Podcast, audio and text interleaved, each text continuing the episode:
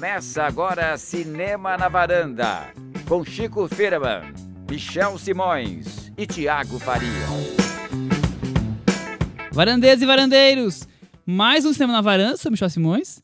Episódio de hoje, meu 217. Joias, trapaças e um Hitler saltitante, Tiago Faria. Exatamente, o título que resumiu bem o tema do programa de hoje. Chico, tá tudo nesse título, então. Tá tudo nesse título. Temos joias, temos trapaças, temos ritos saltitantes e temos, olha que interessante, no programa 217 temos vamos falar de um 1917 que ganhou uns prêmios aí. Ah, muito boa sacada essa, viu? Michel, quais são os filmes do programa de hoje? Nós vamos falar sobre Jojo Rabbit, um dos indicados ao Oscar. Vamos falar sobre o filme Joias Brutas, um fez sucesso nos festivais, acabou sendo esnobado no Oscar e lançou, foi agora em streaming. Vamos ter mais uma corrida do, do, Oscar, já que semana que vem temos uh, o Oscar, então é o último boletim dessa temporada, Chico. É, semana que vem vai ter o boletão. O boletão. Exatamente. É. Chico, você já tá com saudade do boletim? Ah, fico tão triste quando acaba. Queria que a temporada do Oscar fosse o ano inteiro. Assim. Ah, mas também, assim, acaba, depois de dois meses a gente já volta a fazer, né? Fazer aquelas especulações malucas, ver a gente quem tá não no festival de começa Cannes. mais cedo esse ano e logo na semana seguinte do Oscar a gente abre o boletim do Oscar do É, ano que? Porque a gente não tem assunto. Vem. Já vamos Tem, especular sim, tem são contados no Então o Chico vem. já vai começar semana que vem e vai trazer Tá alguns combinado. Vamos ter tudo isso, mas antes. Não, antes não. Antes? Já tava falando do Antes, boletim do durante, Oscar. Depois. É, tô muito louco. Vamos ter tudo isso começando pelo boletim do Oscar, né, Chico? O Exatamente. que, que aconteceu nessa última semana, o penúltima, vai? A gente teve a entrega do BAFTA, o Oscar britânico que não é britânico. é, porque foi pros, né, porque é um prêmio universal, eles não é, um- não, não é um prêmio do cinema britânico, por o cinema britânico. É, e o 1917 fez a Rapa, levou sete prêmios, melhor filme de direção, filme britânico que tem essa categoria eles, também e vários técnicos. É, e se fortaleceu muito, né, pro Oscar. Já estava super forte, se fortaleceu muito. O Parasita ganhou dois prêmios, ganhou, além do filme estrangeiro, ele ganhou também o roteiro original, desbancou o Tarantino. É, ficou mais fortalecido nessa categoria também. E que mais? Os quatro atores são os quatro atores que ganharam Isso daí já absolutamente todos podia os até grandes pular essa parte prêmios no Oscar, né? ano. Subir os quatro ao mesmo tempo, cada um com o seu Oscar, dava tchauzinho e Ou vambora, então né? de- derrubar todos e dar, e dar para os concorrentes, É, então, né? vamos fazer Quais são isso. os quatro? Joaquin Phoenix, né, melhor ator Coringa. Judy, a, a Judy é ótima, né? A Renée Zellweger pela fazendo a Judy, que a gente vai falar no puxadinho hoje. É, o Brad Pitt, no Era Uma Vez em Hollywood, melhor ator coadjuvante. Melhor atriz coadjuvante, Laura Dern, pelo nosso querido História de um Casamento. Então, esses atores estão ganhando tudo. Eles ganharam o SEG, eles ganharam o, o BAFTA, eles ganharam o Critics' Choice, eles ganharam o Eles Globo ganharam de até a Ouro. rifa da minha ganharam- tia, né, é, provavelmente. Tudo, absolutamente tudo. Então, é, a chance de ter uma mudança, uma coisa diferente disso, eu acho É zero, né? bem difícil, bem difícil mesmo. O Cris, um, um pequeno parênteses. E o discurso do Brad Pitt? É, o- os discursos do BAFTA foram um capítulo à parte, né? Foram maravilhosos. O Brad Pitt não, não compareceu, mas mandou o discurso para Margot Robbie, que era uma sucessão de pérolas, né? Ele, começa, ele, ele começou falando: e, e aí, Reino Unido, fiquei sabendo que você também tá solteira agora, que nem eu, então. E terminou dizendo que ia. é, terminou, ele, não, ele fez uma citação ao, ao Brexit e ao Maxit. Ele terminou dizendo que ele ia apelidar o troféu dele de Harry porque ele queria muito levá-lo para os Estados Unidos. e nesse momento a câmera fechou no William e na Kate porque o William é presidente do BAFTA, né? Exatamente. E aí foi bem engraçado, eles estavam rolando de rir. Outro discurso da noite que chamou bastante atenção foi o do Joaquim Fênix, que pela primeira vez aí na, na, na corrida falou Lé com Cré e deu um esculacho no BAFTA e falou sobre a questão racial, né? Falou como ele, como parte da indústria, né, se sente responsável também pela mudança e a indústria tem que batalhar pela mudança e tudo mais. E para os fãs, teve um momento que empolgou muito, foi quando a Renée Zellweger tinha acabado de receber o BAFTA de melhor atriz e subiu ao palco o Hugh Grant para entregar o de melhor filme. E ele fez uma piada fazendo uma alusão, dizendo assim, muito bem, Jones, fazendo uma alusão ao personagem da Bridget Jones. E ele ainda brincou falando Ele era o assim, interesse amoroso dela. Exato, um dos, né? fez bem, é, exatamente, bancou o, o- o Daniel Cleaver, que é o personagem que ele fazia no Bridget Jones, e ainda brincou falando alguma coisa mais ou menos do, do tipo assim, eu eu normalmente nem, nem curto ficar votando nesse tipo de coisa, de BAFTA, mas dessa vez eu votei que era pra tentar dar o golpe nos filmes do Colin Firth, que é o inimigo dele no no, no, No Bridget filme, no Jones. Bridget Jones. E aí foi, foi isso, foi essa- só essas pequenas gracinhas que Só deram que uma iluminada no né? BAFTA, porque de resto, Bem engraçadinho esse BAFTA, né, cara? todo, todo saliente.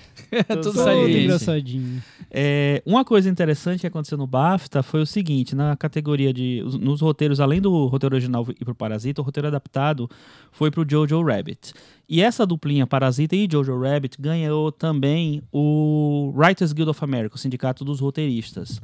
Então, eles ficaram. Viraram favoritíssimos para o Oscar.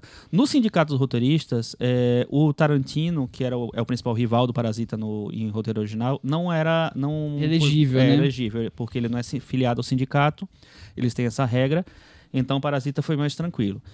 No, em roteiro adaptado, o Taika Waititi eh, ganhou da Greta Gerwig, que tava, era a favorita até então para roteiro adaptado, porque virou o grande prêmio das mulheres, né? eh, já que ela não foi indicada para direção. E agora, não sei se vai ter coração. prêmio das mulheres, não Mas sei que mais. situação, hein, Chico? Além de perder o prêmio, a mulher Greta, nossa heroína Greta Gerwig, vai perder pro Hitler Serelepe, é isso? É, pensou? Hitler saltitante. Hitler saltitante. coisa, né? Hitler saltitante. Eu tô, aliás, voltando nessa história do BAFTA, eu tô achando incrível essa fase do Joaquim Phoenix fazendo campanha. Eu nunca imaginei que Né? isso fosse acontecer. Ele tá posando meio que o rebelde da temporada, mas tá Tá indo em todas, indo né? em todas e Sim, fazendo sim, belos sim, sim. discursos, contundentes e tudo mais. Parabéns, Joaquim Phoenix. Belos acho e loucos também, né? Esse daí foi mais. O outro foi muito beijinho, beijinho pra todo mundo, né? Falou de todos os coleguinhas lá no SEG. Enfim. E vai Campanha, inovando. é, É o que a isso, gente conhece é. como Campanha. campanha. Como diria o Rodrigo Teixeira, tem que fazer uma boa campanha pra ganhar prêmio. Justíssimo. Exatamente. E a Laura Dern ganhou melhor atriz coadjuvante é, pelo História de um Casamento. É, e a Laura Dern também tem um. tá num outro filme, né, Michel? Pois é, né? Então vamos, vamos aproveitar esse, esse gancho e vamos trazer novamente o momento Belas Artes à la carte. Acho que os varandeiros são espertinhos, já assinaram essa, nessa altura do campeonato o, o streaming do Belas Artes. Explica É, aí, a gente tem uma parceria com o streaming do Belas Artes. Exatamente. E a assinatura custa R$ 9,90 por mês e vocês têm acesso aos filmes que o, que uh, o Belas Artes à la carte divulga. São quatro filmes por semana, novos, além da, do, Do cardápio, que, ele tem já tem. coisa. São filmes cult, filmes alternativos, filmes novos, clássicos. Basicamente seriam esse o cardápio. Falamos sobre ele na semana passada. Vai e veja, foi o nosso primeiro destaque. É, é, é, toda semana a gente tá indicando um aqui, um, um filme aqui. Exatamente. Semana passada a gente indicou Vai e Veja, e essa semana a gente vai indicar com a Laura Dern. Império dos Sonhos, um dos filmes favoritos do Thiago Faria, tenho certeza disso. É, Nem sim, perguntei eu- se sim, mas tenho Eu certeza disso. selecionei. hum, Não sei, eu nu- nunca tinha pensado nisso se era um dos meus favoritos. Eu adoro esse filme. Vamos Eu não pensar vou agora, dizer Thiago. se é um dos meus favoritos. De quando? Thiago, do, da conta vida, Por do- que as do pessoas mundo? devem assistir esse filme? Porque é a melhor atuação da Laura Dern da história. Muito Acho melhor que, acho esse Oscar que ela vai ganhar. Eu acho que se perguntarem pra ela, Laura Dern, qual é a melhor atuação da sua vida? Ela vai dizer Império dos Sonhos. Porque foi um filme que deu um espaço pra ela, né? Um espaço até de duração. O filme tem três horas e, e pouco. Três horas e um minuto. E ela assim. é o centro do filme, ela é a personagem principal. É um motor, né? Ela tá lá. O, o David Lynch fez uma campanha bem inusitada pra tentar uma indicação ao Oscar pra Laura Dern. Ele colocou uma vaca na frente da, da academia de Hollywood e ficou lá sentado com um cartaz pedindo pra que desse indicação. Mas não, não, Não sensibilizou, Imagina, a né? academia não imagina, não é o tipo Da, de pra filme vaca que- do David Lynch. é, é. é o Império dos Sonhos. Enfim, Império dos Sonhos, o David Lynch tinha saído do Cidade dos Sonhos, que foi um filme que trouxe de volta tudo o, o apelo cult do, Toda do a Lynch para toda uma geração. É. E aí ele pegou esse apelo cult que se formou e jogou pros ares, fez um carnaval surreal no Império dos Sonhos, um filme muito louco, É um filme puro David Lynch, alucinante. alucinado, incrível, A Lucy é- Crazy. Crazy é, é um, é um, um pesadelo lynchiano, surrealista, longo. Então é, é o filme que o, o Lynch se permite fazer tudo que ele queria fazer com, com o digital, né? Então o que, a lembrança que eu tenho forte desse filme, eu não revi agora, então eu tenho essa lembrança antiga dessa imagem bem granulada, bem marcada por aquele digital. Ele usa muitas cenas no escuro, então o filme tem um- uma atmosfera de de algo fantasmagórico acontecendo ali o tempo todo. É, é incrível esse filme. Acho que eu assinaria 10 vezes o Belas Artes. Só pra ter esse filme lá, pra né? ver esse filme de novo. Eu acho que é um prequel do episódio 8 de Twin Peaks, né? Da, verdade. da última temporada, que é essa loucura também. Eu, quando vi, eu fui no cinema quando foi lançado, e agora faz tantos anos que, eu- que eu acho que esse filme aqui é 2000 e 2006. Então faz tantos anos que eu falei, ah, eu vou rever, inclusive testar o stream e tudo mais. E eu fiquei impressionado como ele tem muito do que viria a seguir, principalmente no, no Twin Peaks, né? Quer dizer, que, que o cinema do Lynch já tá conectado, a gente já sabia, mas eu não tinha me dado conta que era tão assim, porque o episódio 8 é, do Twin Peaks é uma ligação mais do que direta com, com o que acontece ali. É um filme muito sobre o- um mergulho no seu subconsciente, né? Quer dizer, não dá pra ficar explicando, porque é um filme pra você realmente assistir, sentir. Não, e eu, eu, eu esquece parei, de ficar Michel, acompanhando o roteiro. eu parei agora aqui pra, pra ouvir com muita atenção, porque você falou, é um filme sobre. É, e eu, eu opa, também. o quê? Não, não, não Michel é, vai não. dizer, eu tô anotando. É, Foi uma falha de linguagem, então, porque. Não, Não, é sei sobre, sobre, é o que sobre uma é. mulher. É sobre uma mulher. Em e- tran- em- em- transtornada, talvez, em transe. Uma mulher em transe? É uma boa sinopse? talvez? eu acho que ah, os nossos ouvintes que estão eh, nesse momento ouvindo a varanda podiam tentar arriscar uma, Sobre duas que que linhas é. sobre o que Boa. é Qual lá. seria a sinopse de Império do Império Sul? Ah, dos não, sonhos. não, não trabalhamos com isso, né? Essa altura do campeonato. É um filme sobre fa- as facilidades, sobre os sonhos, sobre os seus medos, se- inseguranças, Coelhos. sobre o irracional dentro de você. Tá Sobre tudo o que ali. passa na cabecinha da Laura Dern. É um prequel do Twin Peaks 2. É. Exato. É, exatamente. É Laura Dern antes Do da Big três, Little né? Do três. Lização. É isso. Laura Dern livre para voar. Então, E no meio disso te- tenta ter uma história de um ator, uma atriz, uma história do filme dentro do filme. Quer dizer, ainda, ainda fica brincando com você com essas coisas. Não vale estragar a surpresa, Michel. Não, Deixa não, a pessoa não. assistir. Sem spoilers, vocês vão assistir e vão comentar mas semana tem que vem. coelhos. É, Tem mas coelho, olha a ligação com o coelho, tema eu de tô hoje. falando. Já é o próximo filme. Ah, Tá tá tudo tudo ligado, tá ligado. tudo. Mas é isso, assim, acho que vale muito a pena assistir esse filme. É um filme, é um, não é um filme fácil, é um filme difícil, mas é um filme pra quem, se você ficou interessado pelo Twin Peaks, se você gostou do Twin Peaks, eu acho que tem tudo a ver assistir esse filme pra entender até que ponto o David Lynch pode ir. É, foi, acho que foi o momento mais radical da, da carreira dele, eu Ah, imagino. eu também acho. Mas o curioso, eu tenho uma, tem uma história que me marcou desse filme que eu vi no cinema e eu saí da sessão alucinado. Eu era muito fã do David Lynch na época, então aquela coisa de, nossa, vi um filme que é uma experiência completa de cinema. E eu fui conversar com uma garota que eu conhecia na época e ela falou: Tiago, sinceramente, eu achei um filme desnecessário. Eu falei, como assim desnecessário? Ela, não, porque ele já fez isso várias vezes em outros filmes, mas não, Não desse jeito. não desse jeito, não com essa intensidade, não com essa duração, enfim. Tem que ver, mas talvez pra pra quem é fã do David Lynch vai fazer mais sentido. Relembrando então que se interessar, belalartesalacarte.com.br, assinem, assistam, comentem com a gente. Já que falamos de coelhos, vamos então falar, Cris, sobre Jojo Rabbit. Não é mesmo? Filme dirigido pelo Taika Waititi, um diretor neozelandês de 44 anos. Eu acho curioso que ele tem uma origem, uma parte maori, uma parte judaica. Deu essa mistura conhecida como Taika Waititi. Deu Taika. É o sexto longa-metragem dele. É, acho que ele deve ser mais famoso, claro, por Thor Ragnarok, que é o filme anterior. Mas ele começou a ficar conhecido com Boy, o que nós fazemos nas sombras, e o Hunter for the Wilder People. É, ele tem, na verdade, um- uma carreira mundinho independente indie, né? é, bem, bem badalada, assim. Os filmes dele passaram em festivais, fizeram um sucesso meio cult, assim. Então, é um cara que as pessoas já conheciam. E no Thor Ragnarok ele veio para esse realmente para o, o- os blockbusters, o grande público, né? E é um filme que, que é um filme, inclusive, que muita gente acha o melhor Thor e muita gente acha uma bosta.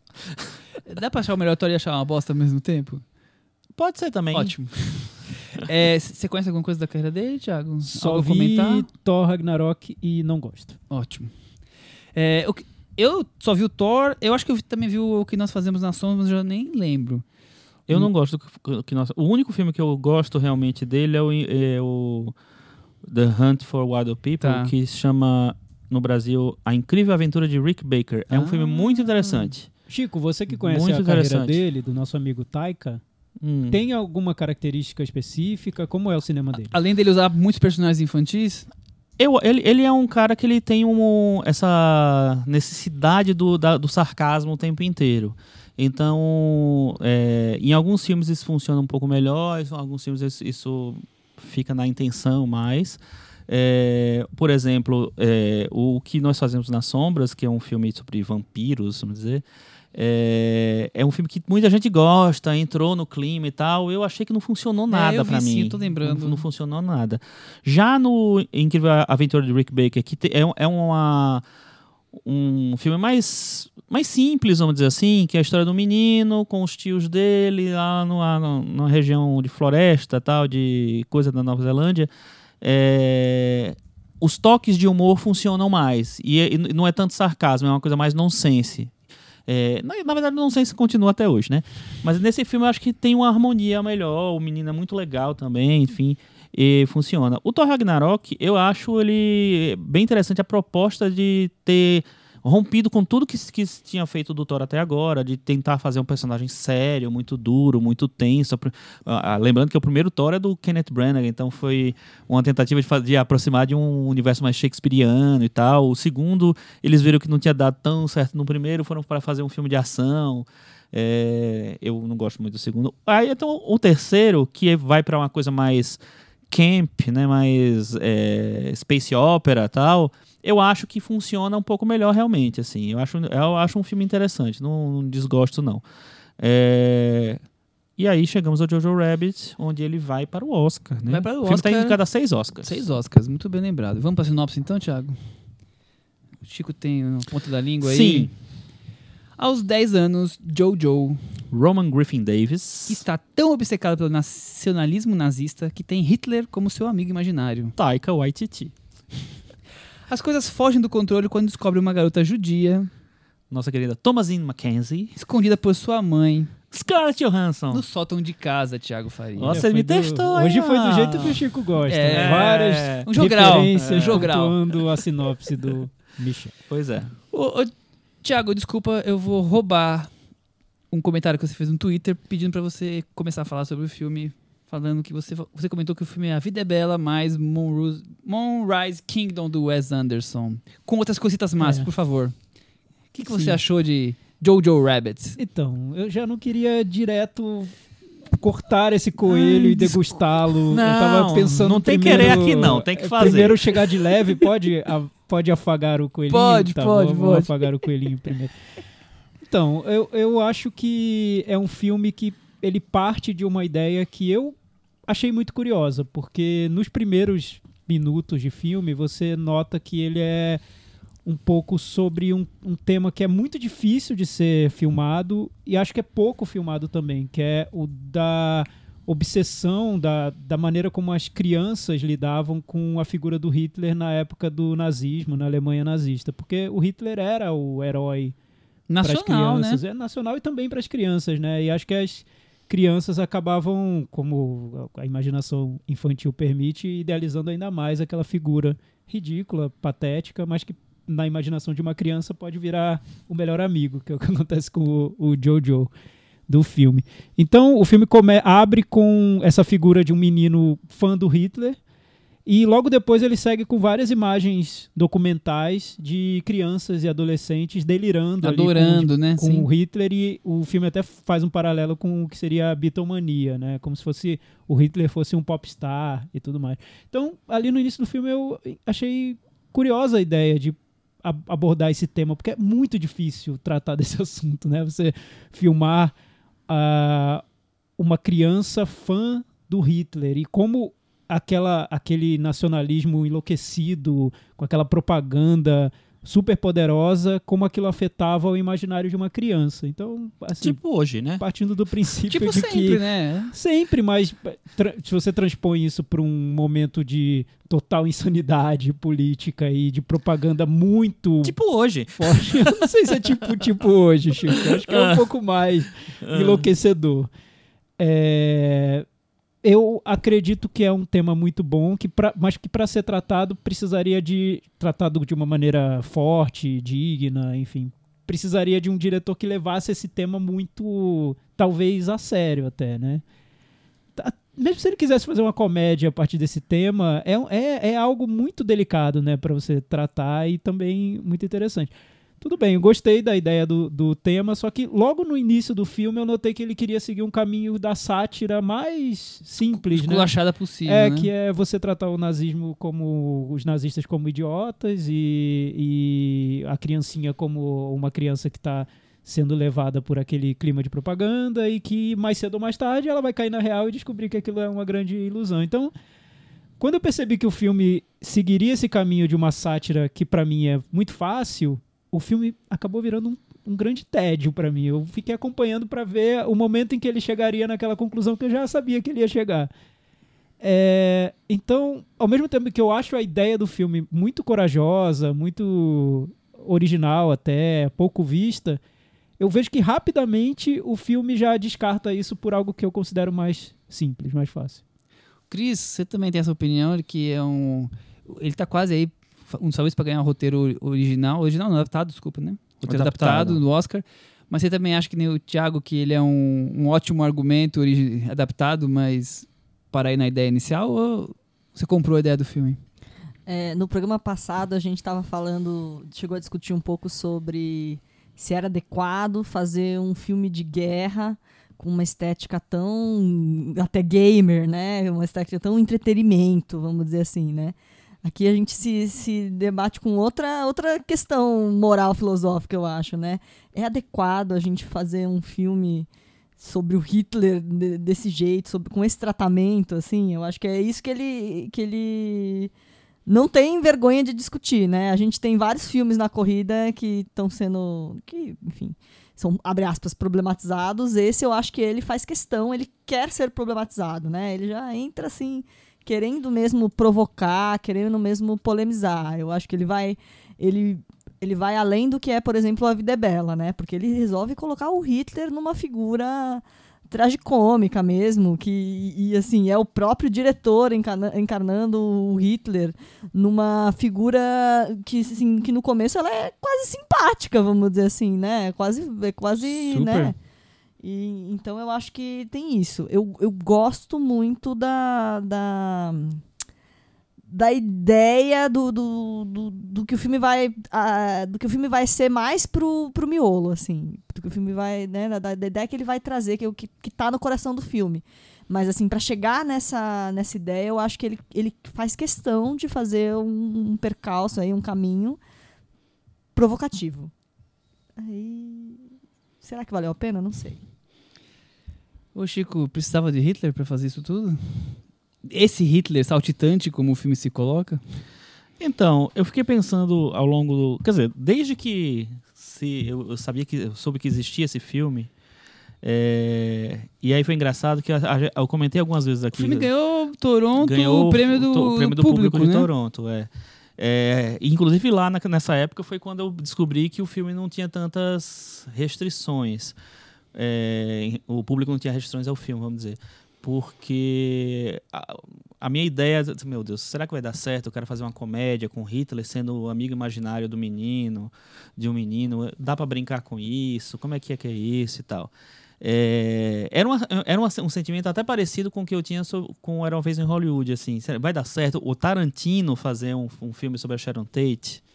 Então, enfim. Aí quando eu fui ver o, o Taika Waititi fazendo o filme, é, eu, eu fiquei pensando, ao longo, assistindo o filme eu fiquei pensando assim, poxa, será que tá certo eu julgar apenas, eh, tentar botar limites para para comédia? Porque sempre a gente tem essa discussão quando tem piadas do Danilo Gentili, por exemplo, e aí o filme, durante vários momentos, me pareceu uma piada do Danilo Gentili, sabe?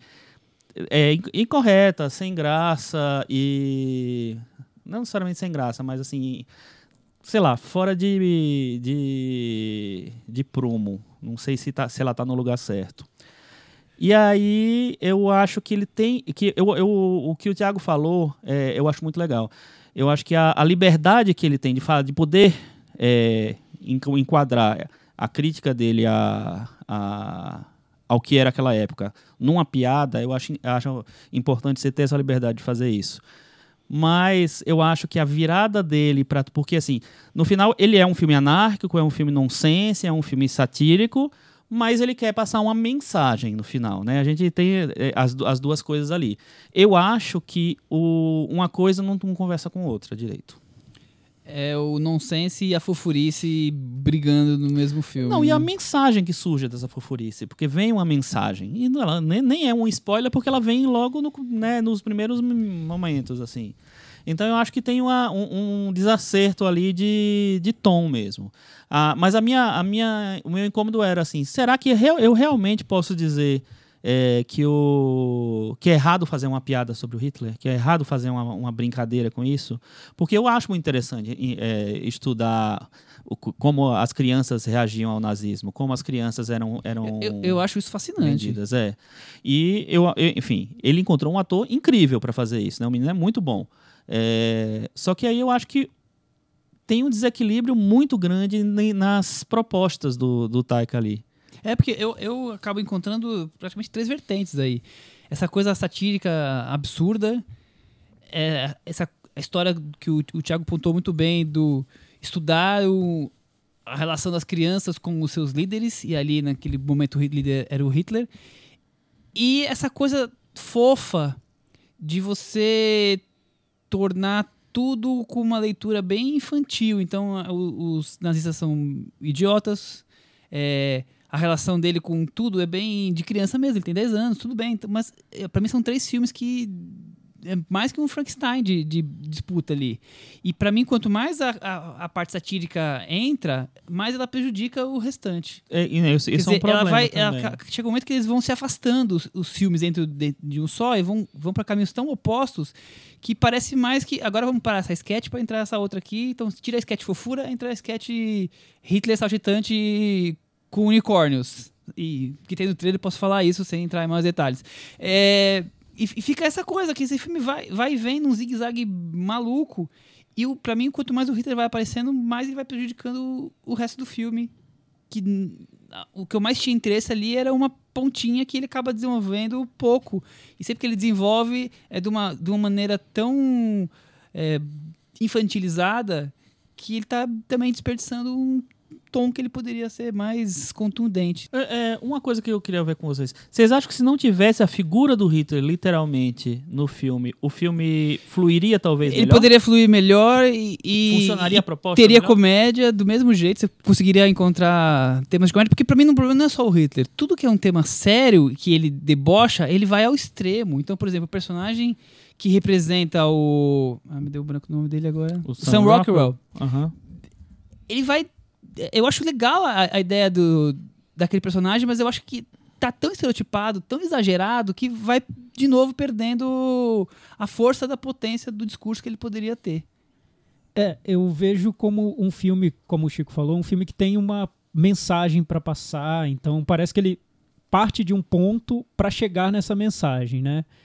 E o ponto de onde ele parte tem essa aparência muito anárquica. Ele quer passar a ideia de que ele está fazendo um filme transgressor, né? O Exato. filme que ele vai mostrar uma criança que tem um amigo imaginário que é o Hitler. Então, olha só que chocante, que filme que vai romper barreiras. Sim, em tese sim. Mas eu acho que rapidamente o filme já quer deixar claro que ele não é um filme que vai ser tão transgressor assim, que vai ser um filme mais fofo que, que um filme transgressor. Logo no início do filme, o personagem do garoto que é fã do Hitler, ele vai para um acampamento. Por isso que eu fiz a comparação com Moonrise Kingdom do Wes Anderson, que eu achei muito parecida a estética do filme, né? O acampamento bem, bem artificial. Ensolarado, amarelo. É, bem no, num tom de cartoon, assim, né? Que lembra os filmes do, do Wes Anderson. Esse acampamento já é o acampamento dos nazistas idiotas, né? O, o personagem do, do Sam Rockwell ele já aparece como o que seria um gay no armário. Que eu, eu achei. Aí eu achei ofensivo no filme, porque você quer zoar o nazista e zoar o nazista você tem que mostrar que ele é um gay no armário? Então você tá usando a zoação do homossexual pra respingar no nazista. Enfim, eu não sei. Eu achei isso eu achei um pouco de mau gosto, até porque para quê, né? Qual é a necessidade? Mostra o nazista queimando o livro, já é ridículo o suficiente. Precisa usar como se, se ser gay fosse também parte de um, de um quadro ridículo. Enfim, não sei. Mas eu É, achei, isso eu achei me incomodou discutível. realmente bastante. Mas tá bom, ele quis mostrar tudo, tudo, tudo exagerado, tudo é, cartunesco, bobo, de um jeito tão exagerado, tão marcado, que é impossível levar a sério. Eu não consegui levar a sério. Então, a transgressão que estava na ideia do garoto fã do Hitler, naquelas, naquelas cenas da colônia de férias já me parecem tão exageradas que, que perderam esse efeito transgressor que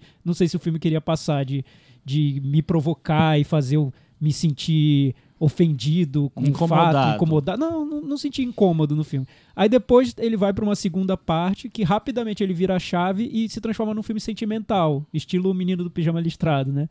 Um filme sobre empatia, sobre esse menino que que é fã do Hitler e que vê os judeus como monstros, de repente, dentro de casa ele encontra uma menina judia escondida na casa. Então, já ele já toma rapidamente um atalho sentimental dos mais fáceis, né? Assim, ó, ó, para quem achou que meu filme era ofensivo, vou mostrar que não é.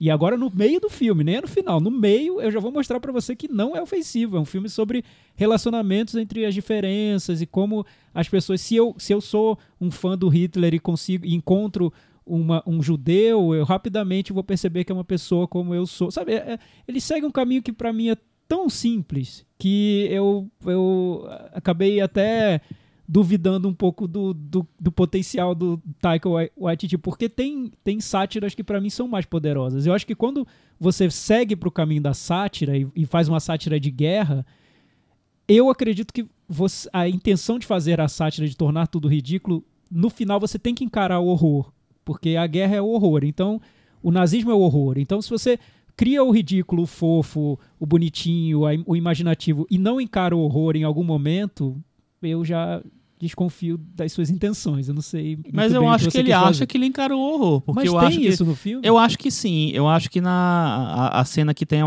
a virada de chave do, do menino. é, deixa eu tentar falar sem spoilers, né? a virada de chave do menino, tá? Que tem um abraço na praça, vamos dizer assim. ok, ok, uma boa. Eu acho que, assim, é uma cena bonita.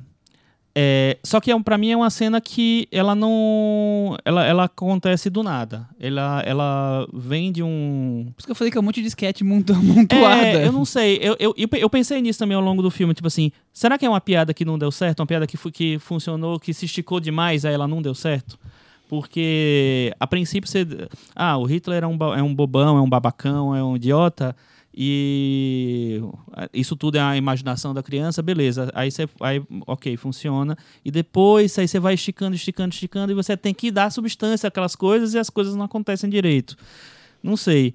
Eu acho que isso tem que, tem que ter um pouco dessa piada que foi se alongando tanto que você não consegue dar conta de manter a coisa. E, eu- e também tem isso, né? Quando é, a, a converter o humor no drama, no, na coisa melancólica, na coisa mais, sei lá, no, no, no oposto, você tem que ter uma, uma, uma mão muito boa para você mexer as coisas ali, colocar os elementos que você precisa para poder justificar, ou então você tem que meio que vir o tempo inteiro mesclando as duas coisas.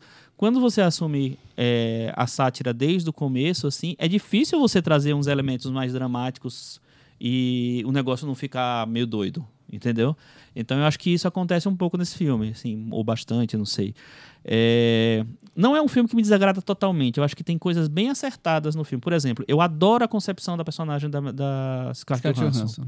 Se o filme tivesse o- o- aquele tipo de humor é, da personagem, que não é que não é sátira, é uma coisa mais quase mímica, é uma, meu, eu, até de umas cenas parecia Buster Keaton, não sei.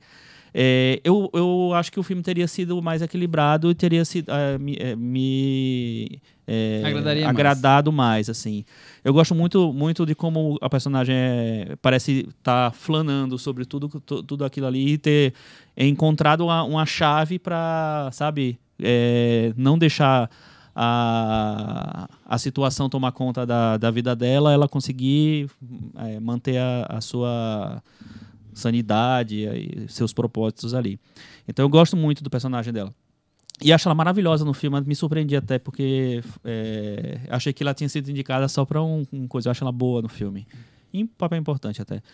Mas é, o filme não é só isso. O filme tem, tem essa coisa desse humor um pouco mais tosco mesmo, né? Porque aí é a, a intenção. Ele quer fazer uma coisa, uma, um- uma coisa um pouco mais popularesca mesmo.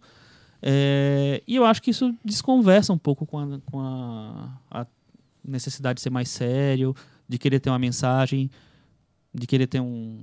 Sabe? Não sei. Eu acho que ele, ele é tanto, tanto didático quando ele quer fazer comédia, quando ele quer fazer humor, quanto quando ele quer virar uma coisa séria e dar e dizer assim, olha, eu tô fazendo a coisa, tô brincando aqui, mas tem um assunto sério para falar. E, e eu acho que quando ele vai falar o assunto, passar a mensagem, eu sinto que não tem quase nada lá no filme. Porque, Porque você já qual é a mensagem? nos últimos primeiros 10 é, Além de minutos. você já ter entendido, a, a mensagem é o que a gente sempre viu, né? Em nazismo filmes. não É, o compensa. nazismo não é bom, é, a empatia é importante, entenda que o mundo em que você vive, as referências que você tem, talvez não sejam o, o suficiente, você tem que romper essa bolha para descobrir o diferente. É, é, eu achei Tem- pouco, né, tem- pro, tem pro que o filme tá Tem querendo. tantos filmes que podiam estar aí, É, né? Podia ser um filme sobre a sá- uma sátira sobre a crença nazista e o, o absurdo que ela era. Podia ser um filme sobre essa criança, tipo um, come of age no meio da, da guerra. Podia ter tantas vertentes. Ele É, consegue é, ele- misturar tudo e não conseguir fazer, entregar nada direito. É, o que eu acho é que ele acha que ele fez um ele caminho acha que fez, eu acho que ele fez. Não só um- ele, viu? Que ele tá entre os nove É, indicados ao não, Oscar. mas muita gente, ele deu, teve 100 indicações ao Oscar. Mas eu acho que muitas vezes o, a gente compra, não a gente, o, enfim, o Oscar, com- compra o filme pelo, pela ideia mesmo. Pelo né? hype, pela ideia. Eu acho assim. que é até interessante ele estar ganhando o prêmio de roteiro original, porque é, é, no- Adaptado. é roteiro adaptado. Porque é comum você ver prêmios de roteiro, indicados a roteiro, filmes que têm ideias curiosas, assim, ideias diferentes, diferentonas, né? No caso, Uhum. um filme sobre uma criança fã do Hitler. Nossa, é diferente. Realmente é diferente. Eu, eu acho super diferente. Mas, pra mim, é, é mais importante perceber como ele tenta desenvolver essa ideia e se ele consegue ou não. qual- quais são as maneiras que ele encontra pra desenvolver isso, né? Isso É. que me incomoda mais no filme. Mas, mas eu não cheguei a achar ofensivo como eu achei que pu- pudesse achar. Por exemplo, o 1917 me incomodou mais. Tanto que a gente veio aqui pro, pra gravar o podcast, eu nem imaginei que eu fosse me irritar tanto com o filme enquanto eu estivesse falando sobre ele. Mas o Jojo Rabbit eu já vejo uma ideia tão clean. Ranzinza. É, é, é, é, o, o Jojo Rabbit eu já vejo um filme tão ali controlado, né? Tão, tão fofo, tão bonitinho. Qu- Quando começou o filme veio o logo do Fox Searchlight, né? Eu já lembrei do Juno, da Pequena Miss Sunshine. Falei, estamos em casa, é isso, não vai ter nada, Ele- nada ofensivo nesse filme. Vai ser leve. É, não, ele, ele, ele deliberadamente, né, no trailer e tal, ele quer te trazer um Hitler pra te provocar, mas ele vai subverter esse conceito ao longo do filme. É, o- a roupa do Hitler vai ficando escura ao longo do filme, que é conforme o menino vai desmascarando aquela figura. É muito, assim, é muito didática a presença pra, na tentativa de provocar e ao mesmo tempo manter tudo controlado, né? Sim, porque Outra até- coisa que me incomoda bastante, já falando muito da questão do homossexual, já falando muito da questão de idiotizar, todos os outros aspectos que comentamos, essa coisa da criança na guerra. É, eu acho uma coisa tão séria. Pode fazer comédia disso, não, não é esse o problema. Mas é, trazer tanta fofura para uma criança vestida de soldado, carregando uma arma, eu, é estranho. né? dentro daquilo tudo, eu não captei. Ca- Cadê o, E- e eu acho- que você E quer eu trabalhar? acho que é engraçado, porque ao mesmo tempo que o filme pode ser interpretado como um filme que quer trazer uma mensagem para os dias de hoje, que é essa mensagem da empatia, né, de, de se colocar no- no- na pele do outro, tentar entender a situação do outro, eu acho que a gente vive uma época que está banalizando tanto a história, né, tá banalizando tanto o nazismo, as guerras, que eu não sei se indiretamente esse filme acaba colaborando para isso ao tornar tudo tão, tão a- fácil, né? aceitável, Parece tão é. simples, parece É. tão fofo. Olha a criancinha brincando na guerra.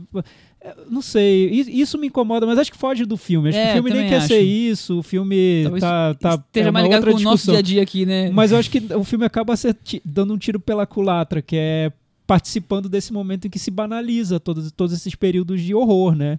Hoje a gente vive um momento no Brasil em que o nazismo é totalmente banalizado. As pessoas falam no nazismo como se fosse brincadeira, né? que Cita que é. Goebbels e, Fala que é e- de e esquerda. brinca é. e, e acha que é de esquerda. Então, você distorce a história, né? Quando, na verdade, acho que é interessante pra mim quando o cinema vai no, no cerne do que foi aquilo, né? O, o horror mesmo. É, eu fiquei pensando assim, eu sei que o diretor é judeu, mas eu fiquei imaginando se os judeus iam ficar confortáveis de, de assistir um filme desse, assim. É muito é isso, É porque ele é né? tão uma- fofinho que eu acho que ele não, ele não consegue incomodar, mas eu te, Ah, eu te não entendo. sei, mas eu acho que tem algum, né? Tem algumas estéticas que- que nem você falou, né? A coisa E da ele meio que busca uma criança. conciliação difícil, né? Por exemplo, o personagem do Sam Rockwell, ele vai ficando um pouco bonzinho no final do filme, É, né? então. É E é um- muito complicada essa, filme. essa Muito, conciliação estranha histórica, super, né? super, Que super. a gente sabe que não teve. Os judeus É, foram é, massacrados, O né? que, eu, o que eu li, né, de, de algumas pessoas falaram exatamente isso, né? É assim, que passa pano em nazista nesse filme, né? Assim, tudo, né? A gente tem uma, uma, uma trajetória ali do menino que você tenta entender, mas a do Sam Rockwell realmente não é muito bem construída. Por que, Ah, de é repente muito ele, mal construído. por que, de acho repente ele resolveu ser legal? É, assim? eu acho Então que é nessa, vontade de fazer um filme em que todos no final se conciliariam porque veriam que são, são iguais, apesar de diferentes, o filme acaba é? passando pano pra nazista Fica mesmo. passando, é, não, é, a, a Então mina, temos dois filmes passando pano pra nazista na, na, na corrida. a Quais ainda são? fala, tem um diálogo Dois que a papas e esse. Meu Deus. Não vou nem comentar. Ué, Mas tem um momento em que a menina fala. A Saímos menina de fala controle. Pro, Saímos do não é, gente, é verdade. A menina fala pro Jojo: Não, Jojo, você não é nazista, você é só um menino aí deslumbrado.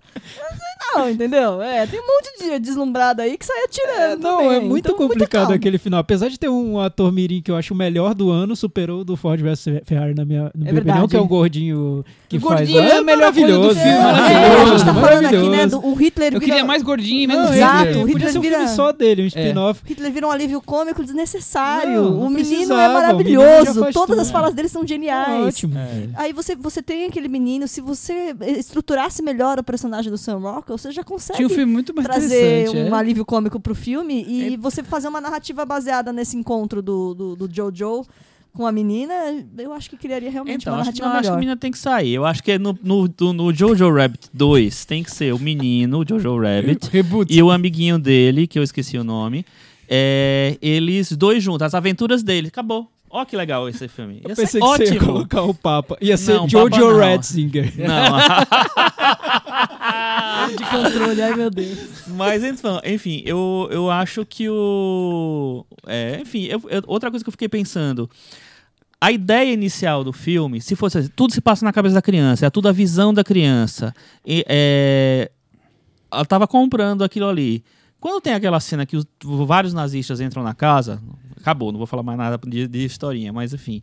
É, aí não é mais a visão da criança, porque aí tem muitas coisas acontecendo. Não é só, tipo, eu idealizei o, o nazista que é o Sam Rockwell, eu idealizei o exercício lá, a brincadeira. Não, é, tem, tem uma. já- é, fica maior, fica descontrolado o negócio. Então eu acho que ali eu acho que foi o que começou a me incomodar muito, assim. Porque. é, cadê, assim, se era uma, uma, uma ideia inicial, aí você vai e você coloca outros personagens interagindo. Então não era só uma. uma a- a- tava acontecendo aquilo só na cabeça da criança. É, quando você chega o Sam Rockwell também, então beleza. Então ah, quer dizer que é- é- era assim mesmo, era, é uma patetada. O só. artifício é o meu bel prazer, é isso. Parece que, Eu acho bobo. que o, é, que o filme passa do olhar da criança para um olhar infantilizado do próprio filme, né? Exato, é. Esse, Esse é o ponto passa a ser mim o, principal. É, o eu grande eu não problema. falar esse. desse resumo de papo como você usou perfeitamente. Antes do Metavaranda, é, eu preciso dizer que o Lelo Lopes acabou de mandar um tweet pra gente. E que pena, fico muito triste que ele não mandou uma hora atrás. Porque o tweet dele foi o seguinte: torcendo para que o episódio se chame Uma Cilada para Jojo Rabbit. Ah, esse, esse que teria sido um pena, belo título. Lelo. Já, já virou, Olha, virou é o título. o título alternativo É o título. Ah, título Total, alternativo. Quando for lançado no- em DVD, Foi, a gente muda. foi perfeito isso. É. Chico Firman, Metavaranda. Eu vou dar nota 5. Thiago, eu vou dar nota 4. É, eu vou dar 3,5. Cris, sobrou você. Eu vou junto com o Chico, de 5. Com isso, o Jojo Rabbit ficou com 44 no Metavaranda e ele caiu com Hitler saltitante, unicórnios e tudo mais. É, não deu, né, Taika Se Waititi? despencou lá na, no chão.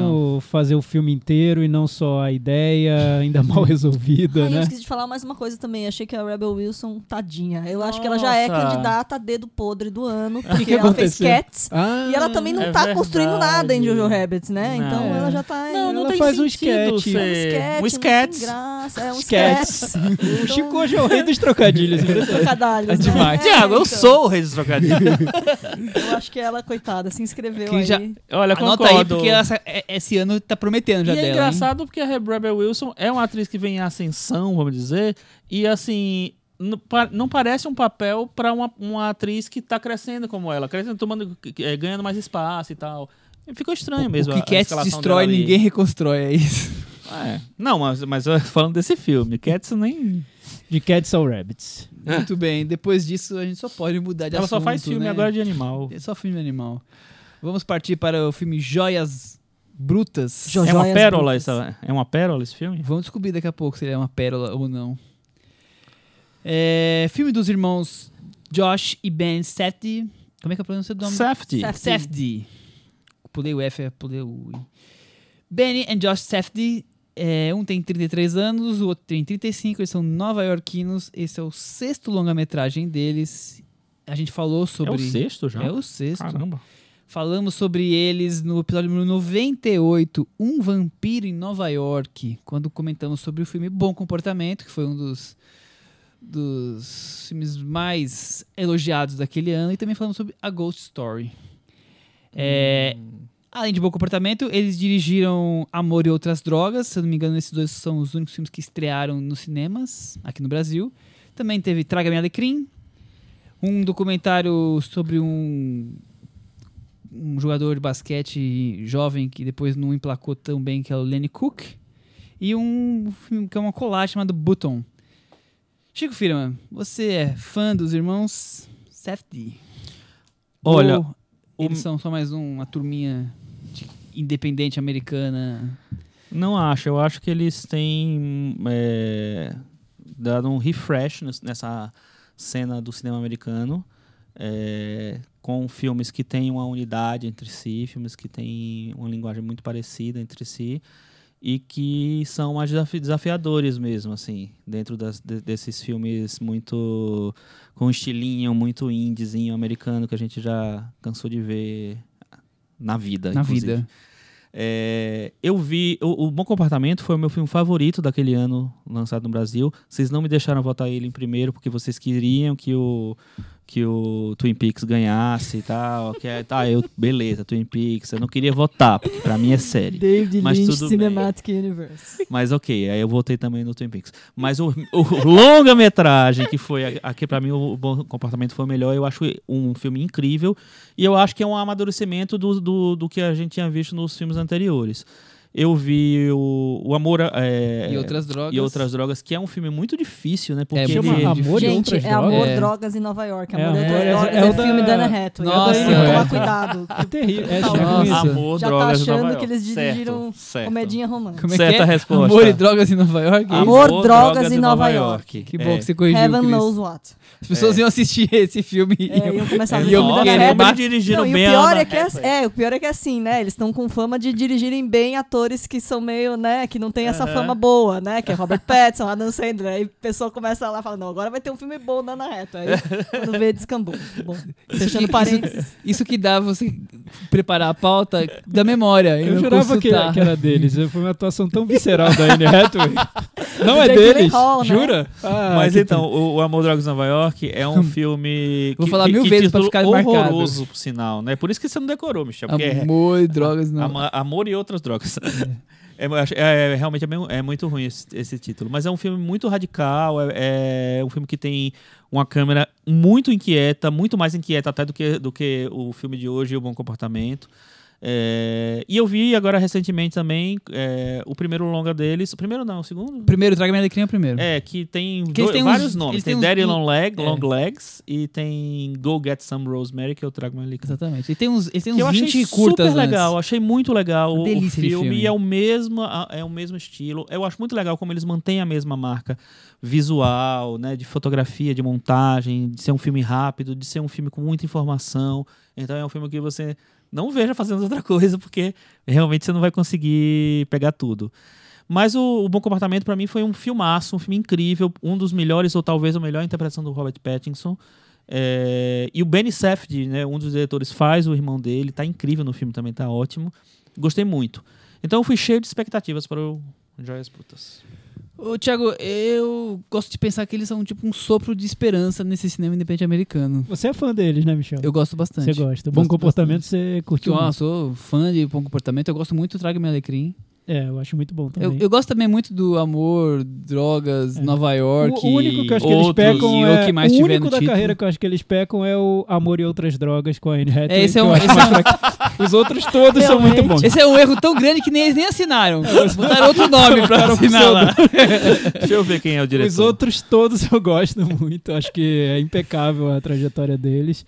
O Heaven Knows What, eu acho que é um filme muito marcante. Hoje, se eu fosse escolher, eu, fi- eu ficaria entre o, o, o Heaven Knows What e, e o Joias Brutas, que eu também gostei muito. Mas o Heaven Knows What é uma, a história de uma mulher viciada em drogas. E, e é isso, é super simples. A, a sinopse do Michel seria essa. Mas você eu acho que, olha, vou falar pra você, caro ouvinte, acho que você, se você não viu o Heaven's No Watch, eu duvido que você tenha visto um filme tão intenso sobre o vício em drogas. É, É.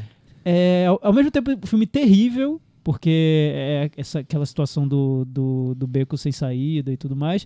Só que ele trata a persona a- eles tratam a personagem de uma maneira tão com um humanismo tão forte que você passa a ficar do lado dela nos piores momentos. Então, eles dizem, os dois, que o estilo deles é, eles chamam de humanismo radical, porque eles estão sempre retratando pessoas que parecem, e muitas vezes são, insuportáveis, que estão à beira do abismo, que fizeram muita coisa errada na vida, que possivelmente se passasse na rua você não iria lá dar um abraço nelas, você deixaria elas passar, passarem reto. Sem free hugs pra essas pessoas. Exato. Então o personagem do Robert Pattinson no Bom Comportamento é um, um bandido em fuga. Basicamente é isso o filme. O Traga-me Alecrim, que é um filme que eu acho incrível também, porque é um filme sobre um pai nada exemplar, o pai terrível. Só que o filme trata de uma maneira tão amável aquele pai que você passa a tentar encontrar coisas positivas no personagem que o personagem não tem, eu imagino, porque é terrível aquele personagem. Tadinho, ele Eu é, acho ele que é o é filme- desacertado. É o filme sobre pai, separação que o Noah Baumbach sempre tentou e nunca conseguiu chegar nem é perto de porque fazer. você tem que ter, o que eu acho que eles têm e que outros diretores não têm, é que realmente eles conseguem ver com muito carinho personagens que seriam detestáveis em qualquer outro filme. Na margem da sociedade, né? É muito à margem da sociedade. mas a margem da sociedade. A margem caindo da sociedade, pendurado na A varanda. beira do sabe? abismo. né, personagens que estão pendurados na, var- na varanda, enfim. E eu acho que eles fazem isso com uma propriedade. é- Pra mim, esse é o grande traço do cinema deles. Claro, além disso, tem a maneira de filmar, que é muito específica. São filmes geralmente que tem esse, é, essa tensão muito carregada na maneira como eles filmam. São filmes editados com. Parece que tem. é, tudo foi feito meio que no calor do momento, então é. O Benny Safdie é um dos editores. É, ele sempre trabalha. e- Ele e mais um outro, outra pessoa. E- Então são filmes que te deixam ali preso, preso numa ação que você nem sabe direito onde vai dar.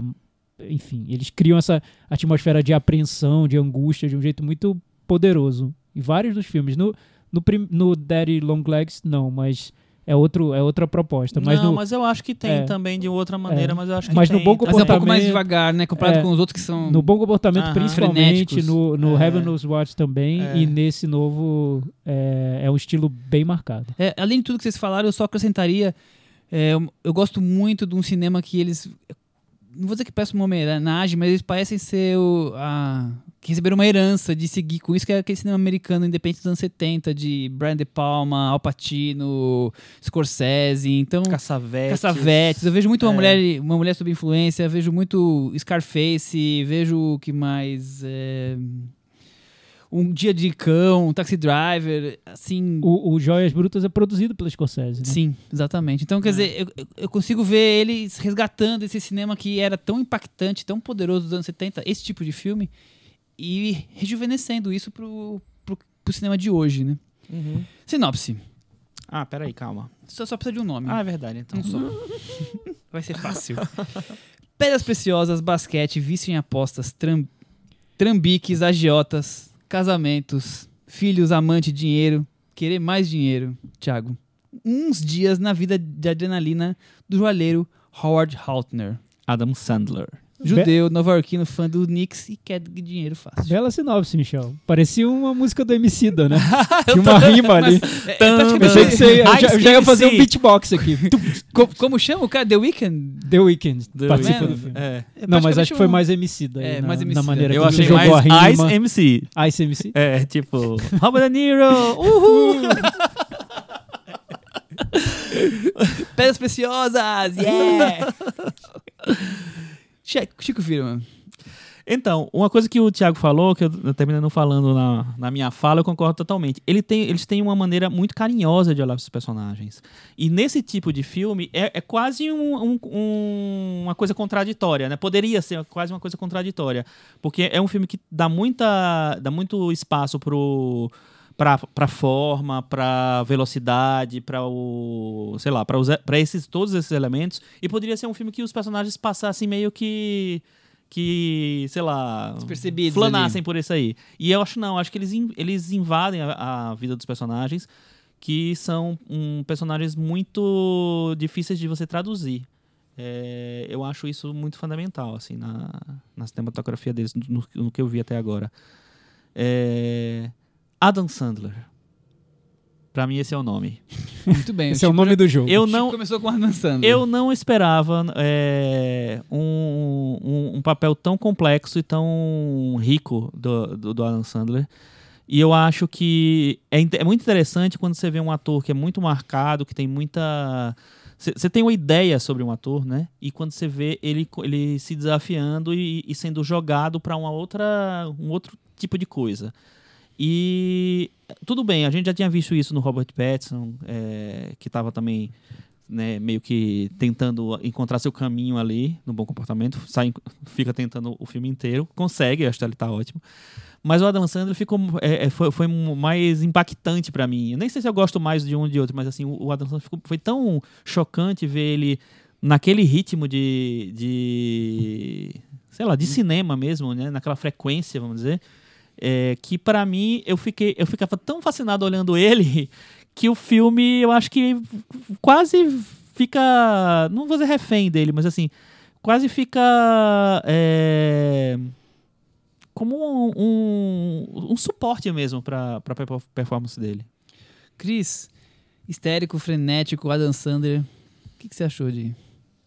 Eu achei Joias muito Brutas. interessante porque quando a gente vê um, um ator que é de comédia numa situação de, de drama, é difícil não achar que a qualquer momento ele vai escorregar, sei lá, que ele vai se, se, se usar de alguma muleta da, da, da comédia, do que ele já está acostumado para né, pra desenvolver. Eu, a minha sensação era essa, eu lembrei da sensação de quando eu vi o show de Truman, do Jim Carrey. Minha sensação é que o Jim Carrey estava amarrado, e qualquer momento ele ia fazer alguma palhaçada. E realmente ele cai em alguns momentos nisso. assim. Sim. Ele usa recursos do, do Jim Carrey tradicional no, no negócio. E esse filme, o Adam Sandler não. O Adam Sandler. E, e ao, ao mesmo tempo que ele tá completamente diferente do que a gente é acostumado a ver deles na, de- dele na comédia, ele não tá parecido com o que ele é no filme do Paul Thomas Anderson, que acho que é a outra referência que a gente tem de um filme mais sério, sério dele, dele. né? Do filme Do fora Adam embriagado Sandler. de amor. É. E, e ainda assim você tá vendo, você tá acre- acreditando ele, você, você, não sei, você tá enxergando ele, ele não parece que tá sendo uma caricatura dele mesmo, que é uma coisa que talvez a gente vá falar mais daqui a pouco no próximo filme do Jude. E não sei, ele parece natural, né, parece confortável naquela pele sem estar tá fazendo um mega esforço e sei lá, das outras vezes que eu vi atores de comédia nessa situação, nossa, parece que a pessoa tá fazendo um mega esforço pra não cair num, num, num cacoete, assim, não sei. Eu sinto ele confortável na, naquela pele daquela pessoa completamente maluca e que a gente nunca pensou em, em vê-lo assim. Tiago, o filme deixou você tranquilinho, assim? É praticamente uma maracujina? ou é aquela coisa explosiva que te deixa angustiado de tanta discussão, a coisa frenética? Como É, é que você se que- sentiu? É, acho que eles constroem os filmes já pra, pra provocar esse tipo de sensação, né? De que você tá no meio do turbilhão. Ele já joga você desde as primeiras cenas naquele Um mundo. furacão. É como se o filme já estivesse acontecendo, já estivesse lá rolando e de repente ele puxa a gente pelo braço e joga a gente no- dentro do filme, né? É, é, nesse filme eu, eu senti muito isso. O Bom Comportamento ele era um pouco mais calculado nesse sentido. Parecia um filme de fuga. Então você, ele já queria, já colocava a gente correndo junto com o personagem. Nesse não, nesse ele joga a gente na rotina daquele de um personagem que já tá bem endividado, já tá naquele momento da vida dele, o personagem do Adam Sandler é um cara que não consegue lidar com tantas dívidas que ele faz, com tantos trambiques, com tantos compromissos, com... enfim, ele tá ali já no meio do, do, do, do caos da vida dele, né? A gente encontra o personagem num momento em que pra ele parece que não tem mais volta, né? Que, que não tem como resolver aquele tanto de problema em que ele Ele parece que ele se se, enrola mais na, na- na- como uma múmia do É. que tá conseguindo achar uma E a gente já solução. encontra, já conhece esse personagem assim, né? Então seria muito mais fácil detestar esse personagem do que encontrar pontos positivos nele. Afinal, a gente não viu o início da trajetória dele. A gente já, já pegou esse personagem no momento em que ele tá tentando se desvencilhar de, de, de problemas muito sérios, né? E ele é viciado em jogo, é um cara que tá sempre tentando apostar e, per- e perde muito dinheiro. Parece que tá sempre realmente à beira do, de uma tragédia que tá para acontecer a qualquer momento. Você falou, Michel, dos filmes dos anos 70 e eu acho, realmente, eu, eu concordo com você. Eu acho que, que os Safdie, eles conseguem algo que o cinema, até do Scorsese, da fase Taxi Driver, Toro Indomável, que esse cinema tinha, que é uma se- sensação de que o Scorsese estava levando a gente para o mundo dele, um mundo que ele conhecia muito bem. Então, ele viveu aquilo, ele conhece aquelas pessoas, ele conhece cada lugarzinho que ele filmou e ele leva a gente para aquele mundo. E nesse filme eu sinto isso. Parece que aquele mundo já existe, que os diretores conhecem tudo aquilo que eles estão filmando, todos aqueles códigos daqueles personagens, aqueles lugares, aqueles carros, aquelas, aqueles escritórios, aqueles todo, todo aquele mundo e a gente tem a chance de visitar por um tempinho, por duas horas, aquele universo. Então, essa sensação eu acho que eu vejo tanto nos filmes do Scorsese dos anos 70 quanto nos filmes do, do Savage. Aí eu acho que é uma homenagem muito mais interessante ao Scorsese do que o que o Todd Phillips faz no Coringa, que é simplesmente copiar o que o Scorsese fez em alguns filmes e, e fazer uma homenagem. No caso dos Savage, acho que eles estão mais vão mais no que é mais profundo no cinema do, do Scorsese, que é essa sensação de que você viveu aquele mundo. O que mais me chama a atenção, falando um pouco da, da história, é o quanto o filme consegue trazer essa sensação de ambição descontrolada, que tá ligada aí aos trambiques dele, mas tá muito mais ligada a essa coisa de, de apostar e de poder ganhar mais, sempre tem uma oportunidade de ganhar mais, quer dizer, eu tô ferrado. Ele sempre tem aquela coisa do melhor dois passarinhos voando do que um na mão, é, é o oposto, né? Eu acho que esse é um estudo de personagem tão interessante e que eu não lembro de, de ter visto dessa forma, que o filme vem com essa coisa frenética, acelerada, com essa coisa verborrágica, os personagens estão todos gritando o filme todo, berrando, isso incomoda, tira você do sério. Eu tava no sofá assistindo e coração pulando pela boca, assim, de tipo, dá pra calar a boca desse pessoal um pouco? Dá pra ser um pouco mais. É, algum momento de, de paz desses personagens?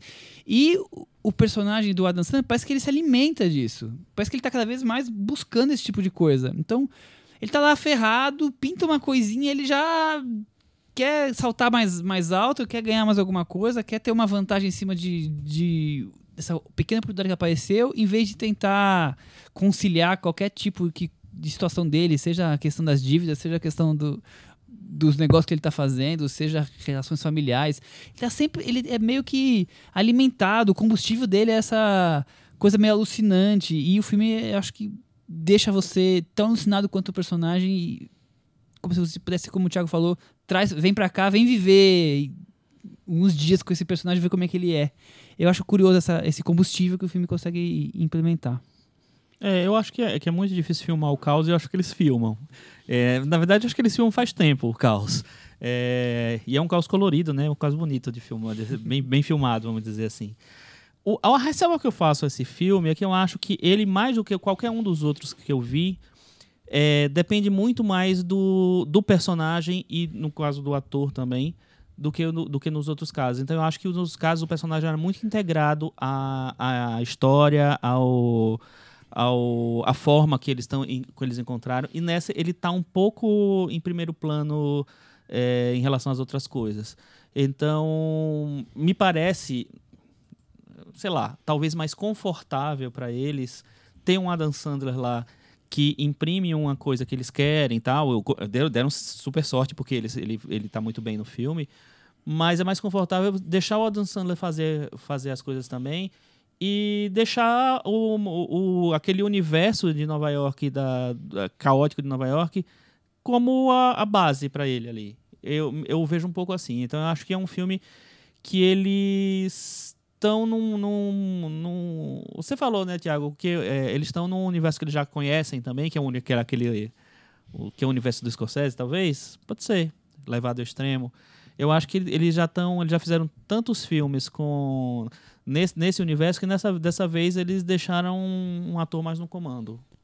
É, eu, enfim, eu, eu Não concor- concordo, pode Não, não eu acho, eu acho que realmente o ator destaca. Eu, eu cri... para mim rolou a ilusão de esquecer que ele era o, o Adam Sandler. Apesar de saber, claro, é o Adam Sandler na minha frente, mas ele tava tão Uhum. ali mergulhado naquele personagem que eu não lembrei dos outros filmes que ele fez, do- dos filmes que fizeram sucesso no ano passado Não, eu entendi. num certo a- num certo streaming, enfim, que bombaram de audiência e tudo mais. Eu não consegui eh, lembrar do Adam Sandler que eu conhecia. Foi um novo, um- era aquele personagem, tava, tá muito integrado. Teve essa ilusão pra mim. Mas o que eu digo sobre construir o mundo, Chico, é que eu acho que eles criam tantos detalhes ali pra compor a rotina desse personagem que parece muito algo, algo muito trabalhado por muito tempo, talvez Sim, na cabeça acho. deles.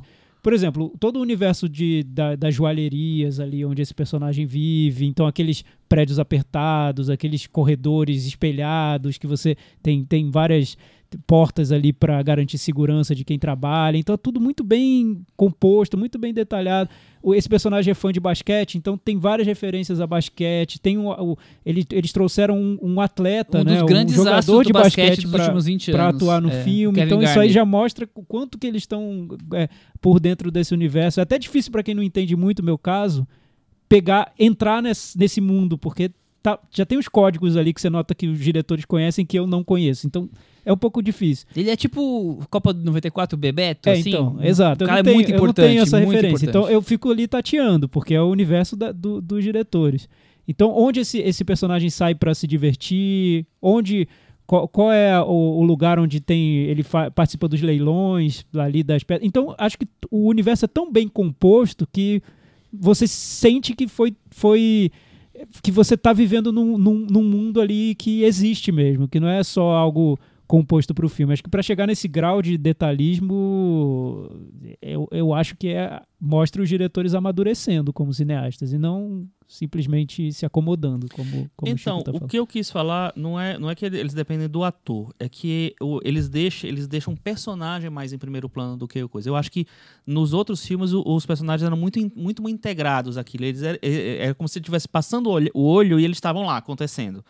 E nesse não, eu, eu acho que está muito centrado no, no- na, na figura do Adam Sandler, do, do, do personagem, eu esqueci o nome dele, não sei mais. Não, Howard do Howard. Haltner. Então eu acho que está muito centrado, é é muito mais personalizado, entendeu o que eu quis dizer? É, é isso. Não é que eles estão totalmente dependentes do, da figura do Adam Sandler, mas de um personagem muito forte, que chama mais atenção e que o filme acontece é, meio em volta dele e não, e não que ele está integrado na história. No bom Totalmente. comportamento não, não existia já isso um pouco? Eu- mas é, eu acho que é um person... que é um, um, sei lá, um- uma maneira de filmar mais anônima, sabe? entendi. eu acho um, um cara, um cara que passa ali, ele meio que é um ninguém. Eu acho que nesse filme é é o- o- o- existe um protagonismo muito mais é, destacado. Eu acho que tem uma hora que eu senti bem isso, assim, que é aquele turbilhão, filme, filme. Aí na hora que ele briga com a. Acho que ele briga com a amante. A câmera flerta em ficar nela e sair um pouco dele. Eu falei, nossa, será que a história finalmente vai pra uma pessoa que não é ele? Uhum. E não é o risco que acontece. A câmera só divagou e voltou. E estamos tudo É, no mesmo, É, no mesmo enfim, papo. Mas realmente, o personagem tá em primeiríssimo plano. Não, não à toa o filme começa com uma colonoscopia. Começa dentro do personagem, né? Praticamente. Mais dentro que isso não Mais dentro dava, né? E essa é uma brincadeira que vai se possível. repetir, né? É, é. De É. entrar Exame, no né? personagem. É, é, é, enfim. Eu, eu não vou dizer que. Eu, eu gosto muito do filme, não vou dizer que me decepcionei, não é isso, porque às vezes você cria expectativas, né, exageradas, e o filme não merece é, ser julgado por isso. Mas eu, eu fiquei com a impressão que eles. é, a evolução do cinema não foi tão grande. Eu achei que o filme é muito parecido com o anterior. Eu acho que ele é mais frenético, mais histérico. é, talvez tenha isso de, de ser mais focado no personagem, mas acaba eu não quero dizer que tá se repetindo porque não é isso. Mas eu esperava que tivesse um grau a mais. Então eu tô vendo ali ah, o mesmo universo, como a gente falou aqui, e não tem problema nenhum usar o mesmo universo. Muda a profissão, muda alguma coisa dos personagens, mas continua sendo um bando de trambiqueiro, um bando de causando um monte de confusão. E, e isso, não vou, vou a falar, não me, não me incomodou. Mas eu esperava que tivesse algo além. E não mudou os personagens, mas manteve boa parte da, da história. É. Deu pra entender? Eu Sim, não fui tão claro. Eu Não, acho que é o mesmo. foi uni- sim. Eu acho que é o universo. É, o é mesmo isso, universo. é isso. Ah, o que eu vejo de diferente do, do anterior e por isso eu gostei mais, que o Bom Comportamento eu gosto, acho, acho um filme muito bom, mas tinha um trecho que me incomodava, eu até falei no, no podcast, se alguém quiser ouvir qual é No o 98. episódio, 98, que num determinado momento do filme ele segue um caminho quase de surrealismo mesmo, ele vai para um caminho de fantasia quase, assim, ele encontra personagens meio... Tem uma Vai garotinha, circo. ele vai pro circo, enfim, o filme segue por um caminho quase como se fosse de delírio mesmo daquele personagem que eu, quando vi o filme, talvez revendo eu vá gostar mais, mas quando eu vi eu achei que estava um pouco desconectado do que era a, a pegada inicial que eu achava que, que, eles, que, eles, que eles sustentavam com mais força. Nesse filme novo, eles jogaram isso pro alto e não tem. É o filme todo mais pé no chão mesmo, é a rotina daquele personagem. Nesse ponto, lembra muito mais um taxi driver da vida, que é o personagem. Ele é transtornado, sim, porque ele é um cara que não consegue viver sem apostar, né? Ele aposta pra tudo. Até a história da colonoscopia no filme eu acho interessante porque é uma aposta, né? Quando ele, ele recebe o telefonema sobre o resultado do exame, ele recebe o resultado ele diz: Uh, que bom, que legal. Então, mais uma aposta que eu, Que eu ganhei. ganhei, ou não. Então, pra ele, tudo É na quase um vida é uma jogo, aposta. né? É, É. tudo é um jogo. E, e, e, é- e provoca uma angústia isso, porque, porque não tem cura, né? Isso pra ele. Você sabe que vai terminar muito mal. Então, enfim. E aí eu acho que os diretores se seguram um pouco pra não levar o filme pra um delírio total que o bom comportamento tem no, no meio do filme. E nisso eu acho que ele é diferente. E também eu acho que eles tentam algumas outras camadas mais, até quase de, de um, de um realismo social, que nos outros filmes não tem. Nesse filme, eles, é, o filme gira em torno de uma pedra bruta, né? Por isso que chama joia bruta, e essa pedra vem da Nigéria. E num determinado ponto do filme, o filme começa a fazer referência ao, ao quanto os trabalhadores, quem, quem, quem tirou aquelas pedras, quem quem estava ali no, no garimpo sofreu, o quanto eles receberam por aquilo e como aquela pedra, quando vai para uma outra realidade, que é de Nova York, ela ganha um novo valor, ela tem um novo preço, e como para o jogador de basquete a pedra ganha. Então, ele está discutindo questões dali de capitalismo, até dentro de uma trama sobre um trambiqueiro. Eu acho que o filme os diretores estão indo para um uma outra camada que eu não via também nos outros filmes deles, que para mim eram muito mais realistas e, e retratando personagens. Eu acho que tem um avanço sim. Vou, vou falar e vou correr, tá? Eu me incomodou um pouquinho isso. Porque eu achei que eles, sei lá, é, que é, é, ir pro próximo passo parecia que era necessariamente fazer um filme que discutisse, que fosse mais importante e tal. Como se aquele. que ficar na, só naquele personagem. É, não sei. É isso. Por, uma coisa que, que eu não gostei. Eu não gosto geralmente quando acontece. Ter é, personagens que são pessoas vivendo a si mesmas. Pô, você não gostou disso? Eu não gosto disso. Eu, eu gostei, ah, porque ele inclusive usa jogos verídicos. Aquele jogo existe, que, que é mostrado. Quer dizer, ele aproveitou a história e montou em cima. a- a- o filme dele em cima do, do próprio acontecimento real. E, e eu, acho, eu acho tão boa a interpretação é, do. O Kevin Garnett tá fazendo ele mesmo, mas o. o- eu nunca sei o nome do ator que faz o, a série É do. o Lake Stein? É, Deve ser o. não sei, o que fez o Corra? fez o Corra? Não lembro dele no Corra, mas. Que faz é, o Faz o Corra, faz o Corra, faz o Atlanta, exatamente, o Atlanta. Aham. É, é, me traz essa coisa Lakeith, deve t- ser.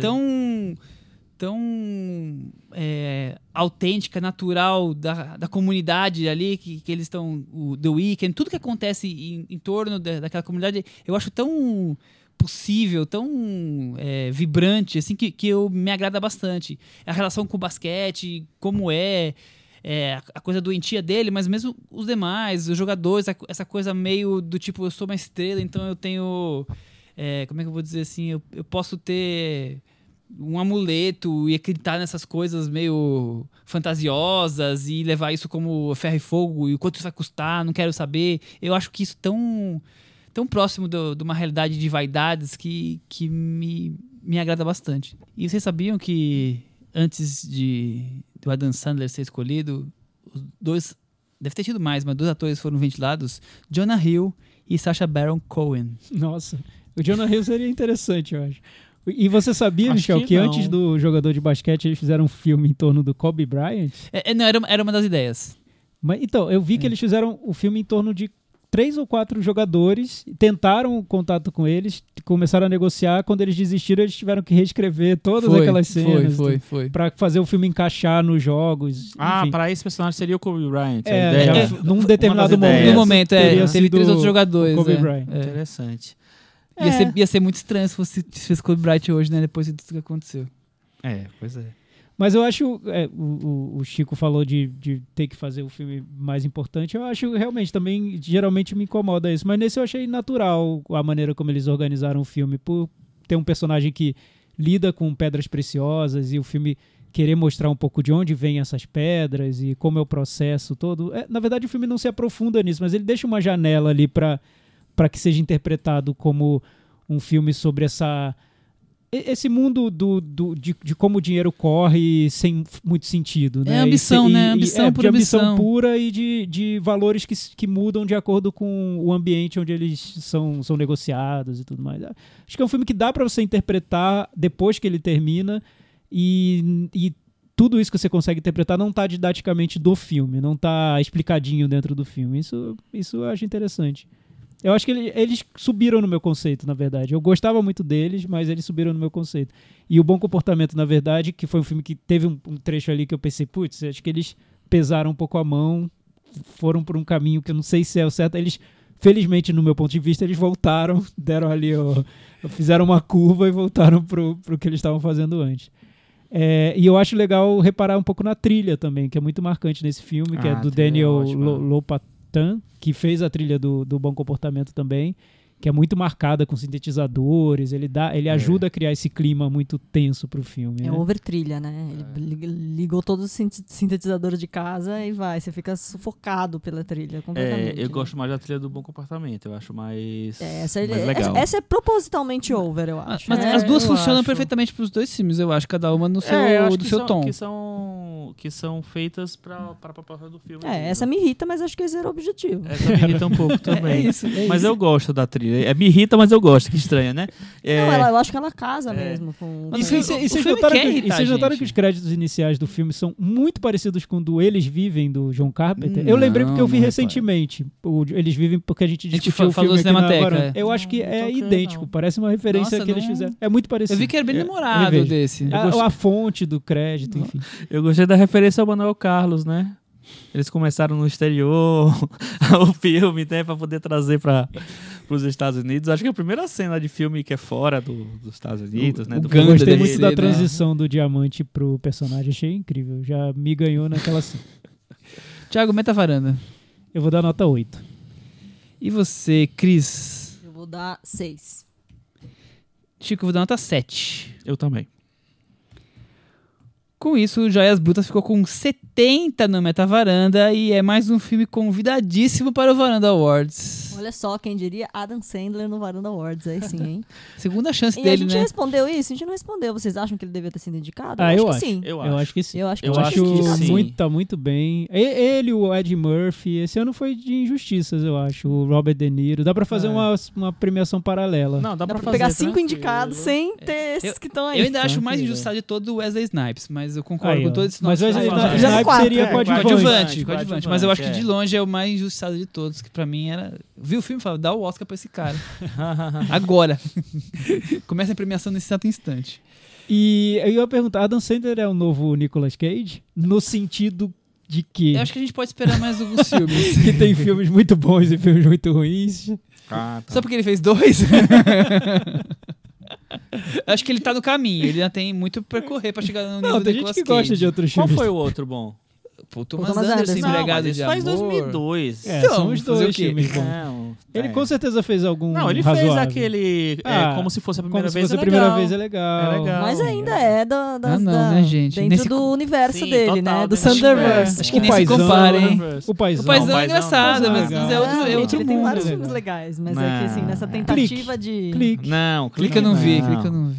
E a gente tem que pensar Não deu clique nisso. São dois golaços, né? Assim, normalmente quem tenta se aventurar às vezes não consegue fazer. Não, né? ele, ele se de seria, sério, não ele segue um consegue. caminho Ele- meio Jim Carrey, né? É, É, talvez- lá, o Atrasado, que né? Ele tá mais pra Jim Carrey do que pra Nicolas Cage ainda. É. Não, Vamos porque, aguardar. Por exemplo, você vê o Robert Downey Jr., ele vai fazer um solista, é de chorar. Um negócio É. assim, o juiz. Como assim? É de chorar de raiva, né? Lembrando que eles fizeram um curta esse ano também, o Safdie, chamado Goldman e versus Silverman, e que é estrelado pelo nosso querido eh, Adam Sandler e pelo Benny Safdie. Então, vamos correr atrás, né, gente? é isso. É, Puxadinho da varanda. Tiago Farias tem algum assunto pra hoje? Não tem assunto pra hoje. Muito Michel. bem, Cris. Puxadinho da varanda é o momento em que falaremos de muito além do arco-íris. Judy, muito Esse além programa do tá assim, né? arco-íris. Coelhinhos, arco-íris, Unicórnios. unicórnios. É isso aí. Cris, e aí? Pedras preciosas. Renée vai ganhar o Oscar, mas você daria o Oscar pra ela? É um filme que... É um grande filme, é um filme que faz jus a Judy Garland. Conta pra gente. Ao contrário do Adam Sandler, que pra mim realmente desaparece em cena, eu consigo ver aquele personagem e não o, o comediante.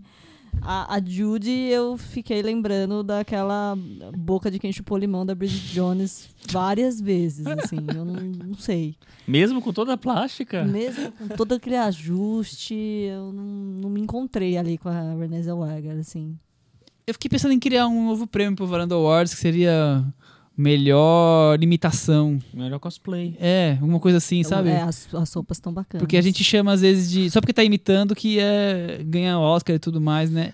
Eu, eu acho a intenção legal, eu gosto. Eu acho que ela se esforça bastante pra imitar, mas ela tá imitando, né? Assim como o- o Fred Mercury tava sendo imitado, como tantos personagens a gente já falou aqui, que é uma busca de imitação sem muito muita alma, né, Chico?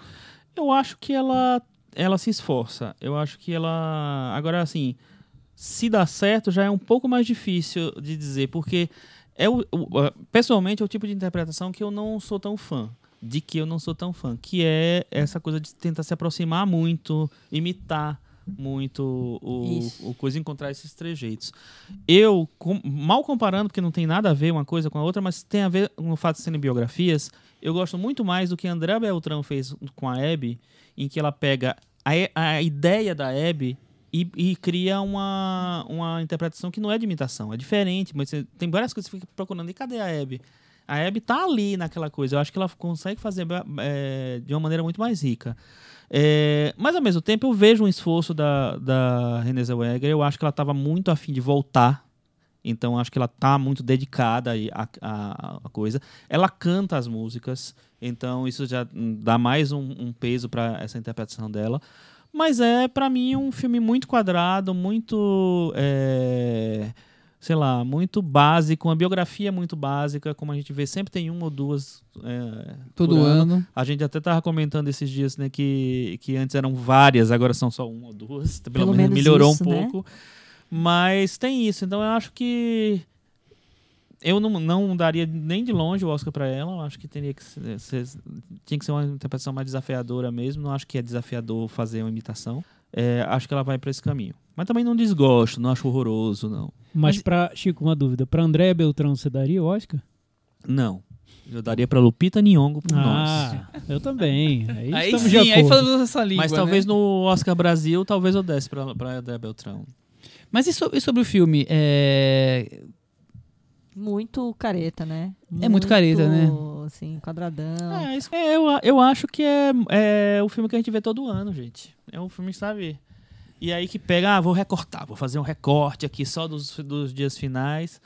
E aí os dias finais são justamente os que a pessoa tá mais fudida, mais lascada, assim. E aí você. Né, A gente muito mais assiste só. pela curiosidade fetichista de saber um pouco, porque não é a verdade verídica do que foi a vida da- do cinebiografado, do que apreciando um grande filme. A verdade é, isso, não, né? beira o telefilme, com todos, né? quase. Beira o telefilme. Eu acho que é um desafio dessas biografias você ir além. Você não, não simplesmente fazer as pessoas é, fazer- causar interesse só porque estou fazendo a vida da Judy Garland, estou fazendo a vida de não sei de quem.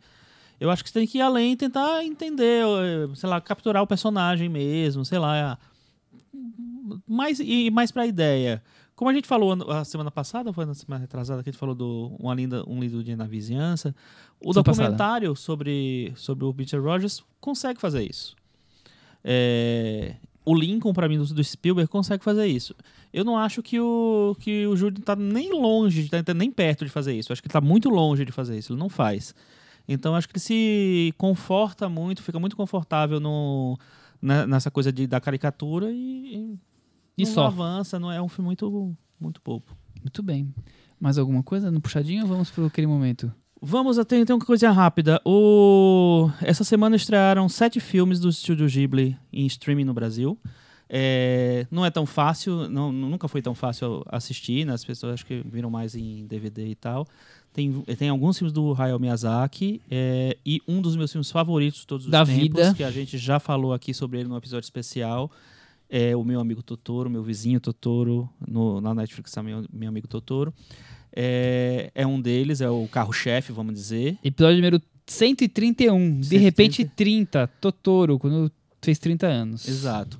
Então acho que é uma bela chance de conhecer mais desse estúdio tão importante para a animação, né? O estúdio japonês. E a gente não vai fazer as apostas pro É, Oscar. eu acho que o Michel esqueceu esqueci, desse momento. Esqueci. esqueceu. Esqueci. E completamente. vamos lá, então. Vamos fazer isso ó, agora, o Boletim então, do Oscar, desculpem. parte 2, A Vingança. Chico Firman, que temos. Gente, é o seguinte, Agora você comanda, é, semana Chico que vem é o. Oscar, então a gente já vai estar aqui com os resultados na segunda-feira. A gente quer, quer- vai fazer as nossas pequenas apostas pro Oscar. É, queria perguntar para vocês, existe alguma chance de Parasita não ganhar melhor filme internacional? Não existe. Para vocês é, o, É, minha é res- vitória minha certa? resposta. E, que, e vocês escolheram ele? Sim. Sim. Então, é isso. Acabou. É isso. Ninguém fala nada. É só se. Como é que é? Que a gente- como é que é? Só se Ganhador e Glória e Parasita ganhar melhor filme. É a única configuração possível. Ainda assim, vai ser, vai- a gente vai viver horas ali de nervoso, É, né? Se o Dor e vai- Glória vai- vai ganhar no- prolongar, no, vai meia hora inicial do programa, a gente tem que ficar esperando até E se o final. acontecer isso, eu vou ficar irritado e pedir coerência, como eu faço. Exato. Vai ficar aqui. Como é que o filme é coerência. melhor filme e não é o melhor filme internacional? Exato, eu vou ficar exato. irritado pedindo co- coerência, já tô avisando. Não, mas se você fez. Já fiz isso. Você Pensa fica diante da bom. televisão pedindo É, coerência. não. Vou xingar, jogar tomate. Se, se Aí eles... a gente vai se iludir, achar que o Antônio Bandeiras tem chance, sabe? Coisas assim. Ai, será que ele vai... que- Não. Será- Mundo paralelo. Será que ele vai se iludir? Muito além do arco-íris. Não sei. Muito além do arco-íris. E falar nisso, melhor atriz vai ser a Renée Zellweger? Ou Sim. vocês acham que existe alguma chance de dar outra pessoa? Nenhuma chance de, nenhum dos quatro perder. É, então, as candidaturas de melhor, melhor ator, eu realmente acreditei que o Adam Driver podia ganhar em algum, em algum- no começo da temporada, No, mas num passado muito, as muito coisas distante. mudaram, distante. foram se formatando e o Joaquim o Joaquim Phoenix foi- passou a falar coisas com um pouco mais de nexo. É, exatamente. Eu acho que não tem muita chance. Acho que o Joaquim Phoenix ganha, acho que a Renée Zellweger Eu, ganha. eu sempre achei que era o, o ano da Scarlett Johansson, é- era o filme pra isso, mas o filme não emplacou. No nível Eu acho que de ganhar. emplacou, viu? Não Talvez se esse emplacou de, nível. tenha emplacado demais. porque banalizou. Eu acho que passou do ponto. Né? É. Porque emplacou, muita gente viu. Sim, muita, muita gente viu, mas não- ele não se tornou uma unanimidade. Acho que muito, teve amada. muito mais, mais público que Jojo Rabbit. Ah, por exemplo. sim, com certeza. É, não, eu acho que eu acho que sim. Acho que foi um, um filme que chegou na- nas pessoas. O problema talvez ele tenha chegado um pouco antes, né? Também. Não sei direito, mas enfim. É, lembrando que no sábado antes do, do Oscar, no, que é no domingo, é, tem a, o- a entrega do Spirit Awards e o, e o História do Casamento provavelmente vai ganhar melhor filme e, aí vai ganhar aquele prêmio que dá pro diretor e pros atores tudo junto, que é o Robert Altman Award. Ele não está indicado individualmente para essas categorias porque tem, eles, tão, eles vão ganhar esse prêmio. Então, eu acho que eles vão- ele vai ganhar melhor filme me- e esse melhor, sei lá, diretor barra elenco. É, não sei se isso vai mudar Melhor- nada. Não dá Melhor tempo X de tudo. mudar Nada. Não Melhor vai mudar nada. exatamente. Não vai assim. mudar nada. É, Eu acho que já dá pra dizer que ele saiu do. tá fora do páreo, né? eu acho que ele não vai terminar não ganhando nada no Oscar. Nada mesmo. E o, quer dizer, Vai ganhar atriz Desculpa, vai coadjuvante. ganhar a atriz coadjuvante, a Laura Dern. É, a Laura Dern é meio insuportável, como a Cris falou, é a prefeita de Hollywood. Não tem como. ai de quem? E, e o nosso querido Hélio Flores, que já veio aqui muita, muitas vezes, não, veio uma vez. Umas né? duas vezes. Umas duas vezes, mas volta aí quando, quando quiser. Colocou uma informação interessante hoje no, no Twitter. Ele falou que é, pela acho que em 2002 foi a última vez que os as pessoas que ganharam o BAFTA e o SEG, os quatro atores, é, não se repetiram no Oscar, que foi quando o Daniel Day-Lewis perdeu por- pelo Gangue de Nova York e ganhou o Adrian Brody. Então, É um, é um absurdo, não vou comentar isso. é, O filme é bom, o filme é bom. Eu faço questão de não, Não comentar sei. uma derrota de Daniel Day-Lewis Não, Adam não, Brody. a, a, chama a atenção é o seguinte, que depois que to- toda vez que os dois bateram, o BAFTA e o SEG bateram, todo mundo ganhou no Oscar, igual. Então, é, a- os números falam não, mais, mas né? E melhor direção, vocês acham que existe alguma chance de Bong Joon-ho? Eu acho que é a categoria que ficou mais imprevisível. Você acha? Eu achei. Será? É porque eu acho que todas são previsíveis esse ano. Tá tudo muito previsível. Mas direção Ah. acho que é onde talvez aconteça alguma coisa. Então, eu não acho, porque do jeito que se formatou o BAFTA, ele ganhou o BAFTA e ele ganhou o Directors Guild of America. Eu acho difícil ele perder o, ele ganhar o Oscar. Uh, Quer dizer, ele perdeu o Oscar, né, pro Bong Joon-ho. Sam Mendes. Ainda é o Sam Mendes. Eu, a- eu torceria muito, acharia incrível e tal. E eu acho que não é um plot twist. É, pensando é, que o Oscar improvável. gosta de dividir, né? Dar um prêmio de direção pra um e de filme pra Eu outro. vou polemizar. Diga, Michel. Eu vou chutar no bolão que o Sam Mendes vai ganhar diretor e que Parasita vai ganhar o filme. eu tô pensando nisso também. É, eu vou, então, eu eu, vou falei isso votar antes, então, enfim. mas Você eu pode fiquei, falar isso mas antes eu e falar agora eu- de eu- novo. tá falando eu que o Michel plagiou você? é, torcendo até o fim por Corra e quebrei a cara no Eu final. também então, torci pro Corra. É, Mas, sonhar não enfim, custa até- nada. até aí, sonhar né? não custa nada. Parasita eu acho que vai ganhar. Pra mim já ganhou no meu Oscar Ganhou seu coração. mas Você acha que Parasita ganha? Então, eu tô torcendo, né, Chico? É o que resta. Vou fazer Não, o quê? Você colocaria Mas- seu dinheiro se, De se você fosse o nenhum, Adam Eu não sou o Sandler, Adam Sandler, eu fico colocando meu dinheiro Isso que eu quero coisas. saber. Hoje eu Não, colocaria meu não colocaria dinheiro meu para dinheiro no Cris, que é a Parasita. voz da razão. Parasita ou 1917 ganha o Oscar de melhor filme? Eu hoje tô com esperança ainda no Parasita. Olha só, Olha. fechamos quatro votos no Nossa, Parasita. eu Não sei como não A, ganhou a- a gente ainda. vai ser que nem Gente. aquele, aquele site que o Chico acompanha awards, não sei das quantas, que quatro votam num filme e perde no.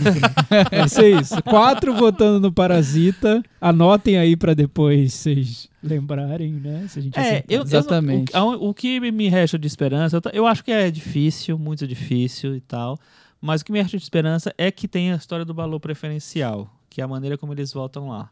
É, acho que o Parasita vai ter muito voto é, no- no- nas primeiras posições, então eu acho que isso facilita essa coisa de- de- de- do equilíbrio. Mas é difícil, a gente sabe que é difícil, mas sonhar não custa nada. Não é isso? Então a gente vai ficar pobre pra sempre. No, não, espero que não, mas enfim. Relembrando aos ouvintes que já está aberto para votação o bolão da varanda. Isso. O link estará no, na postagem do, do episódio, também está no Twitter e no Facebook E no Instagram? e no Instagram. E nós vamos conseguir algumas lembrancinhas para os vencedores. Olha. Aguardem. Muito bem. Então, fechamos com Parasita, Sam Mendes e os quatro que estão ganhando tudo: Phoenix, Laura Dern, Renée Zellweger e Brad Pitt. Não falamos do Brad Pitt, mas é isso, né? A Brad Pitt É. é, ganhou. Virou Faz unanimidade tempo já total, que ganhou né? esse Oscar já, É. né? Tá bem previsível, né? Tá, tá bem Eu acho que previsível. sempre tem uma surpresinha, viu? Quero saber de onde vai vir. Ah, né? Parasita, melhor filme. É, não, aí é surpresona, maravilhosa, É. enfim, mas eu tô achando que pode acontecer. Na- Nas de coadjuvante, geralmente acontece alguma coisa aí. Vamos aguardar. Vamos ver, vamos ver. Mas Laura acho Dern difícil, tá se viu? achando, vamos ver. Inclusive, uma das piadas do dia foi: será que a Laura Dern conseguiria fazer o polidense que a Je- a Jennifer Lopez fez? É, eu tô achando que a Scarlett, enfim, não vou dizer nada pra não. Você acha que a Scarlett pode ganhar? É, eu tô achando O que quê? ela tem Ah, força. ele tá achando ali. que ela Atriz coadjuvante. coadjuvante? coadjuvante. Ah, acho que não. Infelizmente não. O Jojo Rabbit ganhou o BAFTA, ganhou o Writers Guild of America. Pode ganhar realmente o, o Oscar de roteiro adaptado, mas Vai ganhar, hein? eu ainda acho que Eu Adoro as Mulheres é uma maneira de premiar as, a- a- a- as mulheres, as atrizes, a, a Greta Gerwig e não sei. Acho que vai ganhar o Jojo Rabbit e o Parasita roteiro. Eu também acho. E o- E o Tarantino eu acho que não vai mais ganhar nada a não ser o Brad Pitt. É isso aí. Então é isso aí. E agora Está postado. cantinho do ouvinte. Com o Thiago Faria. Cantinho do ouvinte, envie seus comentários pro cinemanavaranda.com. Eu tô rindo aqui do, do Chico falando dos filmes que não vão ganhar nada, exceto um prêmio cair pro Brad Pitt. Como assim? Desculpa. Esse é É, o sonho do Brad Pitt, né, na vida. tá, tá já tirando os, os coitados dos, dos prêmios. A Cristiane Randazzo, ela fez um comentário aqui que foi uma unanimidade na edição passada, foi a edição sobre 1917. Todo mundo elogiando a Cris pela aula de edição. Ah, é? Maravilhosa. É, Maravilhosa. foi- Uma salva de palmas. Queremos o especial Cris explica alguma coisa. Cada episódio vai ter Essa uma Cris merece uma promoção. Então, primeiro ver a Cris falando sobre a edição foi sensacional. Gostei bastante de 1917. Deve ser pela baixa expectativa que eu tinha antes de entrar no cinema, porque não gosto muito de filmes de guerra. Embarquei no filme, gostei do ator principal, achei ele bem bom, mas o filme é esteticamente lindo, mas vazio de conteúdo. Vocês acham que esse ano a disputa do Oscar será entre forma, 1917, contra conteúdo, Parasita? Sim. Ela é Team Parasita. Somos todos Parasita. Mas Parasita tem muita forma também. Tem, Mas é tem uma forma bem forma. recheada, Muito né? boa a É, forma. não, É. é- E a gente falou tanto de edição, o Parasita tem uma, uma, uma edição toda picotada, Incrível, é. né? É. Uma Toda... É. O Breno, adorei a Masterclass Pocket da Cris sobre edição. Olha aí, Cris, a gente quer te ver no IMS. Tá vendo? Brilhando Dando- lá dando do lado do masterclass, né? Valdinho. É. Fazendo É. essa master... Isso aí. Voto para ter um pequeno comentário dela sobre a edição dos filmes discutidos na varanda. Adoro vocês, sempre um prazer ouvir. Me salvam nos trânsitos do Rio de Janeiro, que é pior que os de São Paulo. É, Cris, então, você já imaginou isso? Todo episódio vai ter Já um imaginou. cantinho Aí da eu- aí eu- Cris. Aí eu preciso assistir os filmes com. ligar algumas chavinhas pra assistir os filmes. Porque, como eu falei, em 1917 eu assisti só pensando no, no, na, aonde estão esses cortes. É, é um- é ligar uma chavinha mesmo. Lembrando que o Jojo Rabbit ganhou o prêmio de- do sindicato de edição. É verdade. Sério, Chico? É, para, eles dividem em drama e comédia. O Parasita Isso. ganhou o melhor drama. E o que, o- que você Jojo achou, Rabbit. Da edição do Jojo Rabbit. É, ele tem, ele tem uma, uma construção pop, né? O que a gente estava falando aqui. Ele tem uma, uma construção ágil. Então eu acho que tem muito a, a- a- ver com isso, né? Tanto, tanto o Parasita quanto o Jojo Rabbit tem essa, essa con- construção mais, mais ágil, mais pop, que às vezes é, fica ma- marcante, né? A, a pegada da, da edição. Então, o filme que ganha o, a melhor edição geralmente é o que tem mais edição. É, eu acho que é quando, quando a edição consegue influenciar, vamos dizer assim, na, na narrativa, né? Que você olha pro filme, tem muita edição. Bate o olho nele e diz: tem, o editor Na ver- ralou. Na verdade, o ideal é que não, né? O ideal é que você não, não, não, não, não perceba. Você perceba fluir, mas Uhum. que a- ela consiga imprimir ritmo. Ela É não chame atenção, E né? foi o que, o que a Cris falou do, do ano 1917 semana, a semana passada, né? Semana passada. É, que ela falou. A pessoa assiste o 1917 e é assim. Não tem editor. Tem editor, Não né? tem Não fez editor. nada o editor aqui. É como eu disse, a vida invisível do editor. O Gustavo Zago no Twitter disse o seguinte: O Cinema na Varanda me dando esperança de Parasita ganhar melhor filme. Vou mandar a conta do bolão pra eles. Isso faz cinco dias. Agora, nós estamos né? reconfirmando Agora a gente, isso. A gente só tá cravando com quatro votos aí. A verdade é que a gente adora um plot twist. Então, sempre que existe a possibilidade de um plot twist, é, a gente aposta. Eu me perco os bolões todos há muitos anos, porque o que acontece? Eu aposto, eu, eu também apostei no Corra. É, então, pra- é isso. pra do autor do, de É, quem porque eu apostou acho em Corra, aposta no eu acho Parasita. que a aparecer. nobreza vai prevalecer, entendeu, gente? É. Por exemplo, A gente acha que o bem vai vencer o mal. ganhar. Só que não. Então, só que não, não. dá. A gente fica nessa esperança. No ano passado, o Roma ganhou o BAFTA. Eu disse assim, agora vai ganhar o Oscar. Não tem jeito. Não É, ganhou o Green Book. essa esperança fugaz Né? e tola. Tem mais comentários Temos. aí? A nossa musa da varanda, que é a Dani Varanda, né? Muito deixou um bem. comentário bem legal. Fez aniversário 1917. semana passada. É, Ah, é. Parabéns. Parabéns, Dani Varanda. Esse Faz episódio. em janeiro, que nem o Cinema da Varanda. Exatamente. Exatamente. Esse episódio me fez refletir muito mais sobre a forma como apreciamos e nos envolvemos com o cinema do que a respeito dos filmes em si. Porque afinal, não vemos um filme sozinhos, vemos com nossas bagagens e nossas referências, com nossas dores e alegrias do momento. Bonito, gostei desse Exato. Dani.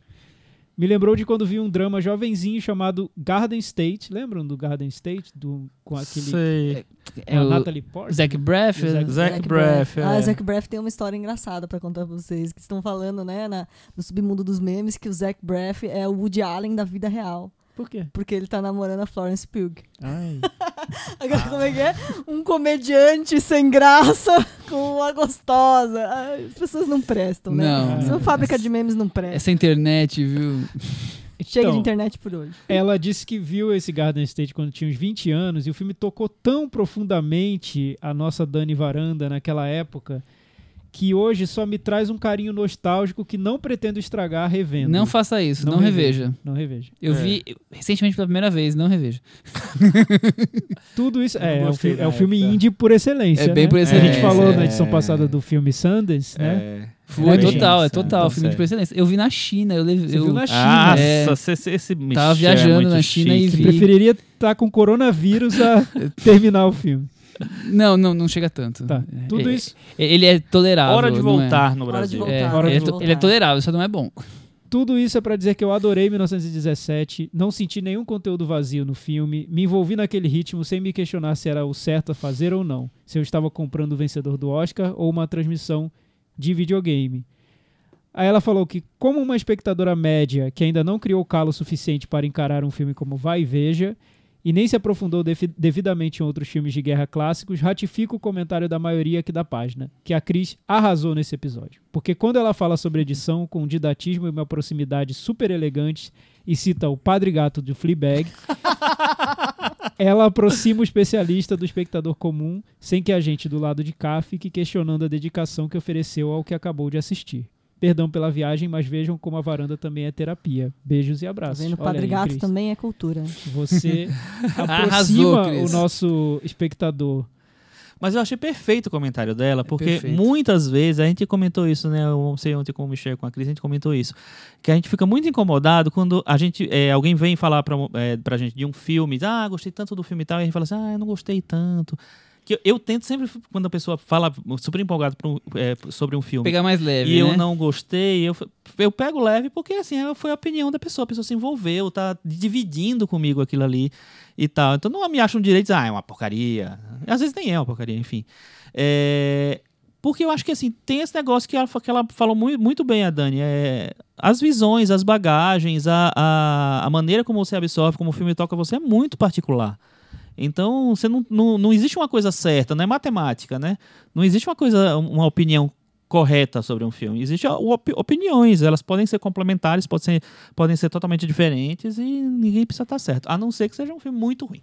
Não, Ah, é- sim, a não ser que, a não ser que seja o filme que eu, brincando, eu detestei. brincando. Não, Não, mas, mas- por mas o- exemplo, ah. o, o nosso colega varandeiro Ailton Monteiro, ele adorou um lindo dia na vizinhança. É verdade. E Por eu, quê? então, eu falei isso pra ele. Eu falei, Ailton, eu o que acho. aconteceu, Ailton? Você tá doido, Ailton? tô, tô brincando. Tô brincando. Ele, ele se encantou com o personagem, assim como eu. Eu falei, Ailton, também me encantei com o personagem, mas acho que ele tá muito mais rico no artigo e no documentário, que ele ainda não viu. Então, assim, é. Nossa, ele vai Pode então acontecer, porque é, porque assim, ele gostou do, do- Acho que ele teve uma identificação com o personagem. Entendi, Ele descobriu o personagem Descobriu o ali. personagem É. ali. Então acho eu que acho, foi aquilo eu acho que, o né? personagem um pouco parecido com o Ailton. Realmente. Então, exatamente. Total. Tipo, uma identificação, é. eu acho. É- Assim. é o então Ailton. ele. eu acho que é o aí. Então vou dar uma né? dica, Ailton. Assista o documentário, porque você documentário, vai Ailton. amar e você não vai querer ver mais nenhum filme na vida, porque esse vai ser o filme definitivo pra você. Que é isso? sério, eu não tô brincando. Eu tô É. brincando, não. Gravar Eu acho que ele vai gostar dessa. muito. Por isso que eu acho que tem esse fator que você falou, assim, essa coisa da identificação, do, do- do, do apreço no interesse da história. Eu acho que isso são, são variáveis, Não, assim, né? Você outra- vê o filme, a gente vê. A gente vê vários filmes do mesmo diretor ou do mesmo ator, e aí Uhum. a gente cria uma expectativa. A pessoa que É, viu só lá, que não conhecia o, o Fred Rogers, achou ele o máximo, um, um santo, Jesus encarnado na Terra. E eu, e eu, eu, eu acho também uma coisa que até me. é, eu fico me questionando um pouco assim. Muitas vezes eu assisto um filme e mudo de opinião. Acho, acho bom ou acho ruim a partir dali. Então, assim, nem a minha opinião eu respeito às vezes. Então, mano, vai na sua. É, Dani só- Varanda só arrasou. teve- é, arrasou, perfeito comentário. Comente sempre. Só teve um trecho aqui que me incomodou um pouquinho. Vou dividir com você. Ah, Não, tem então, alfinetada? É que, não, é quando ela fala que é, a gente fica aqui falando, batendo papo furado, né? Sobre filme. E ela disse que lá do outro lado, as pessoas. Ela. Ela fica questionando a dedicação que ofereceu ao filme que acabou de assistir. Eu acho que. Gente.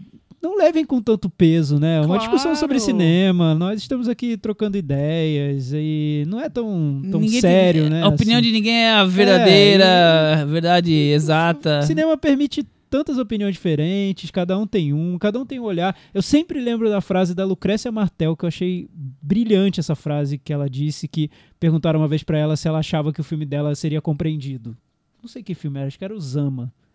Ela falou: "Olha, se alguém assistir a esse filme e tiver um pouquinho daquela do olhar que eu tive quando eu tive quando eu fiz esse filme, vai ser uma sorte tão incrível que talvez seja algo inacreditável. Eu vou achar quase um milagre, porque a gente faz um filme com o nosso olhar, a pessoa assiste com o olhar dela e a gente calha de, às vezes, esses olhares se encontrarem, mas às vezes não acontece também. E me lembra É também a frase de um diretor, que eu não lembro mais qual é o diretor, mas ele falou uma coisa que também eu não vou lembrar mais exatamente Que o que ótimo. era, mas era uma coisa assim. Tipo assim, ele tá sendo entrevistado e o cara falou assim: Nossa, mas naquele filme que você tratou daquele tema, fez isso, fez aquilo. isso."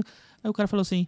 Não, mas não era sobre isso que eu tava falando, era outra coisa. Então, mano, cada um Tu- fica tudo é o olhar, né? Tudo é olhar. Essa é a beleza do, do cinema, da arte, Exatamente. né? E Cada ninguém tá interpretação é uma interpretação Agora e sim, todas são tá possíveis. errado, mas deixa eu falar, teve uma polêmica Mas quem gostou de. Jojo Rabbit tá muito errado. Não, não, mas teve uma polêmica um pouco no Twitter que eu fiquei um pouco assustada. Quer dizer, eu não sei se eu fiquei assustada. Mas teve uma polêmica, teve, teve pessoas falando que não gostaram do final do Parasita. Eu não posso dar isso, spoiler, gente? mas Quem- teve quem pessoas é- que falaram. quem quem "Ah, é o mas, energúmeno?" mas isso tudo bem. Não gostar do final, tudo bem. O que eu fiquei preocupada é: será que a pessoa não entendeu o final do Parasita? Tem Ai, meu Deus. A gente Tem vai ter que abrir esse buraco. Tem Eu- crítico eu- famoso eu falando fiquei- isso, viu? A gente vai ter um que abrir esse Não. subsolo do spoiler. Não gostar, tudo bem. Agora eu tô com medo, você aí, ouvinte, não sei se você faz parte desse grupo, de não ter entendido o final. E E aí eu gostei. Eu É, acho buraco de spoiler aberto. Cristiane, vamos lá. Não, E aí eu não- gostei muito, capaz de discutir. Porque aí começaram as pessoas lá a se degladiar no Twitter, no Facebook, mas eu gostei muito nessa coisa de vamos, vamos falar o português claro. Alguém falou, gente, é tipo o final do La La Land, pelo amor de Deus, se vocês não entenderam, tá? Então fica aí o registro, assim, né? E se quiser saber a explicação, faz o que? Manda um e-mail pra você, Cris? Você vai abrir sua caixa? Eu tô, já tô explicando. Tá- tá é esperando. tipo o final do La La Land. Tipo o final do não, La La Land. Não gostou, não gostou, mas não veio me falar mal porque acontece um negócio que não tem nada a ver. Não aconteceu não, nada, Não gente. tem, não tem, não tem. É. Tudo tem a ver nesse filme, gente. Boa. Para de encontrar defeito nesse filme. Vai Gostei. encontrar defeito no Jojo Rabbit. Tanto filme aí pra encontrar defeito. Esquece Parasita, deixa o Parasita lá, deixa ele ganhar o Oscar. Depois a gente encontra defeito nele. Semana que vem voltamos com a vitória de Parasita ou não. Vitória, não, Vitória de Parasita tem filme, filme internacional, roteiro original e montagem. Beijo, tchau. Tchau. Até semana que vem, tchau.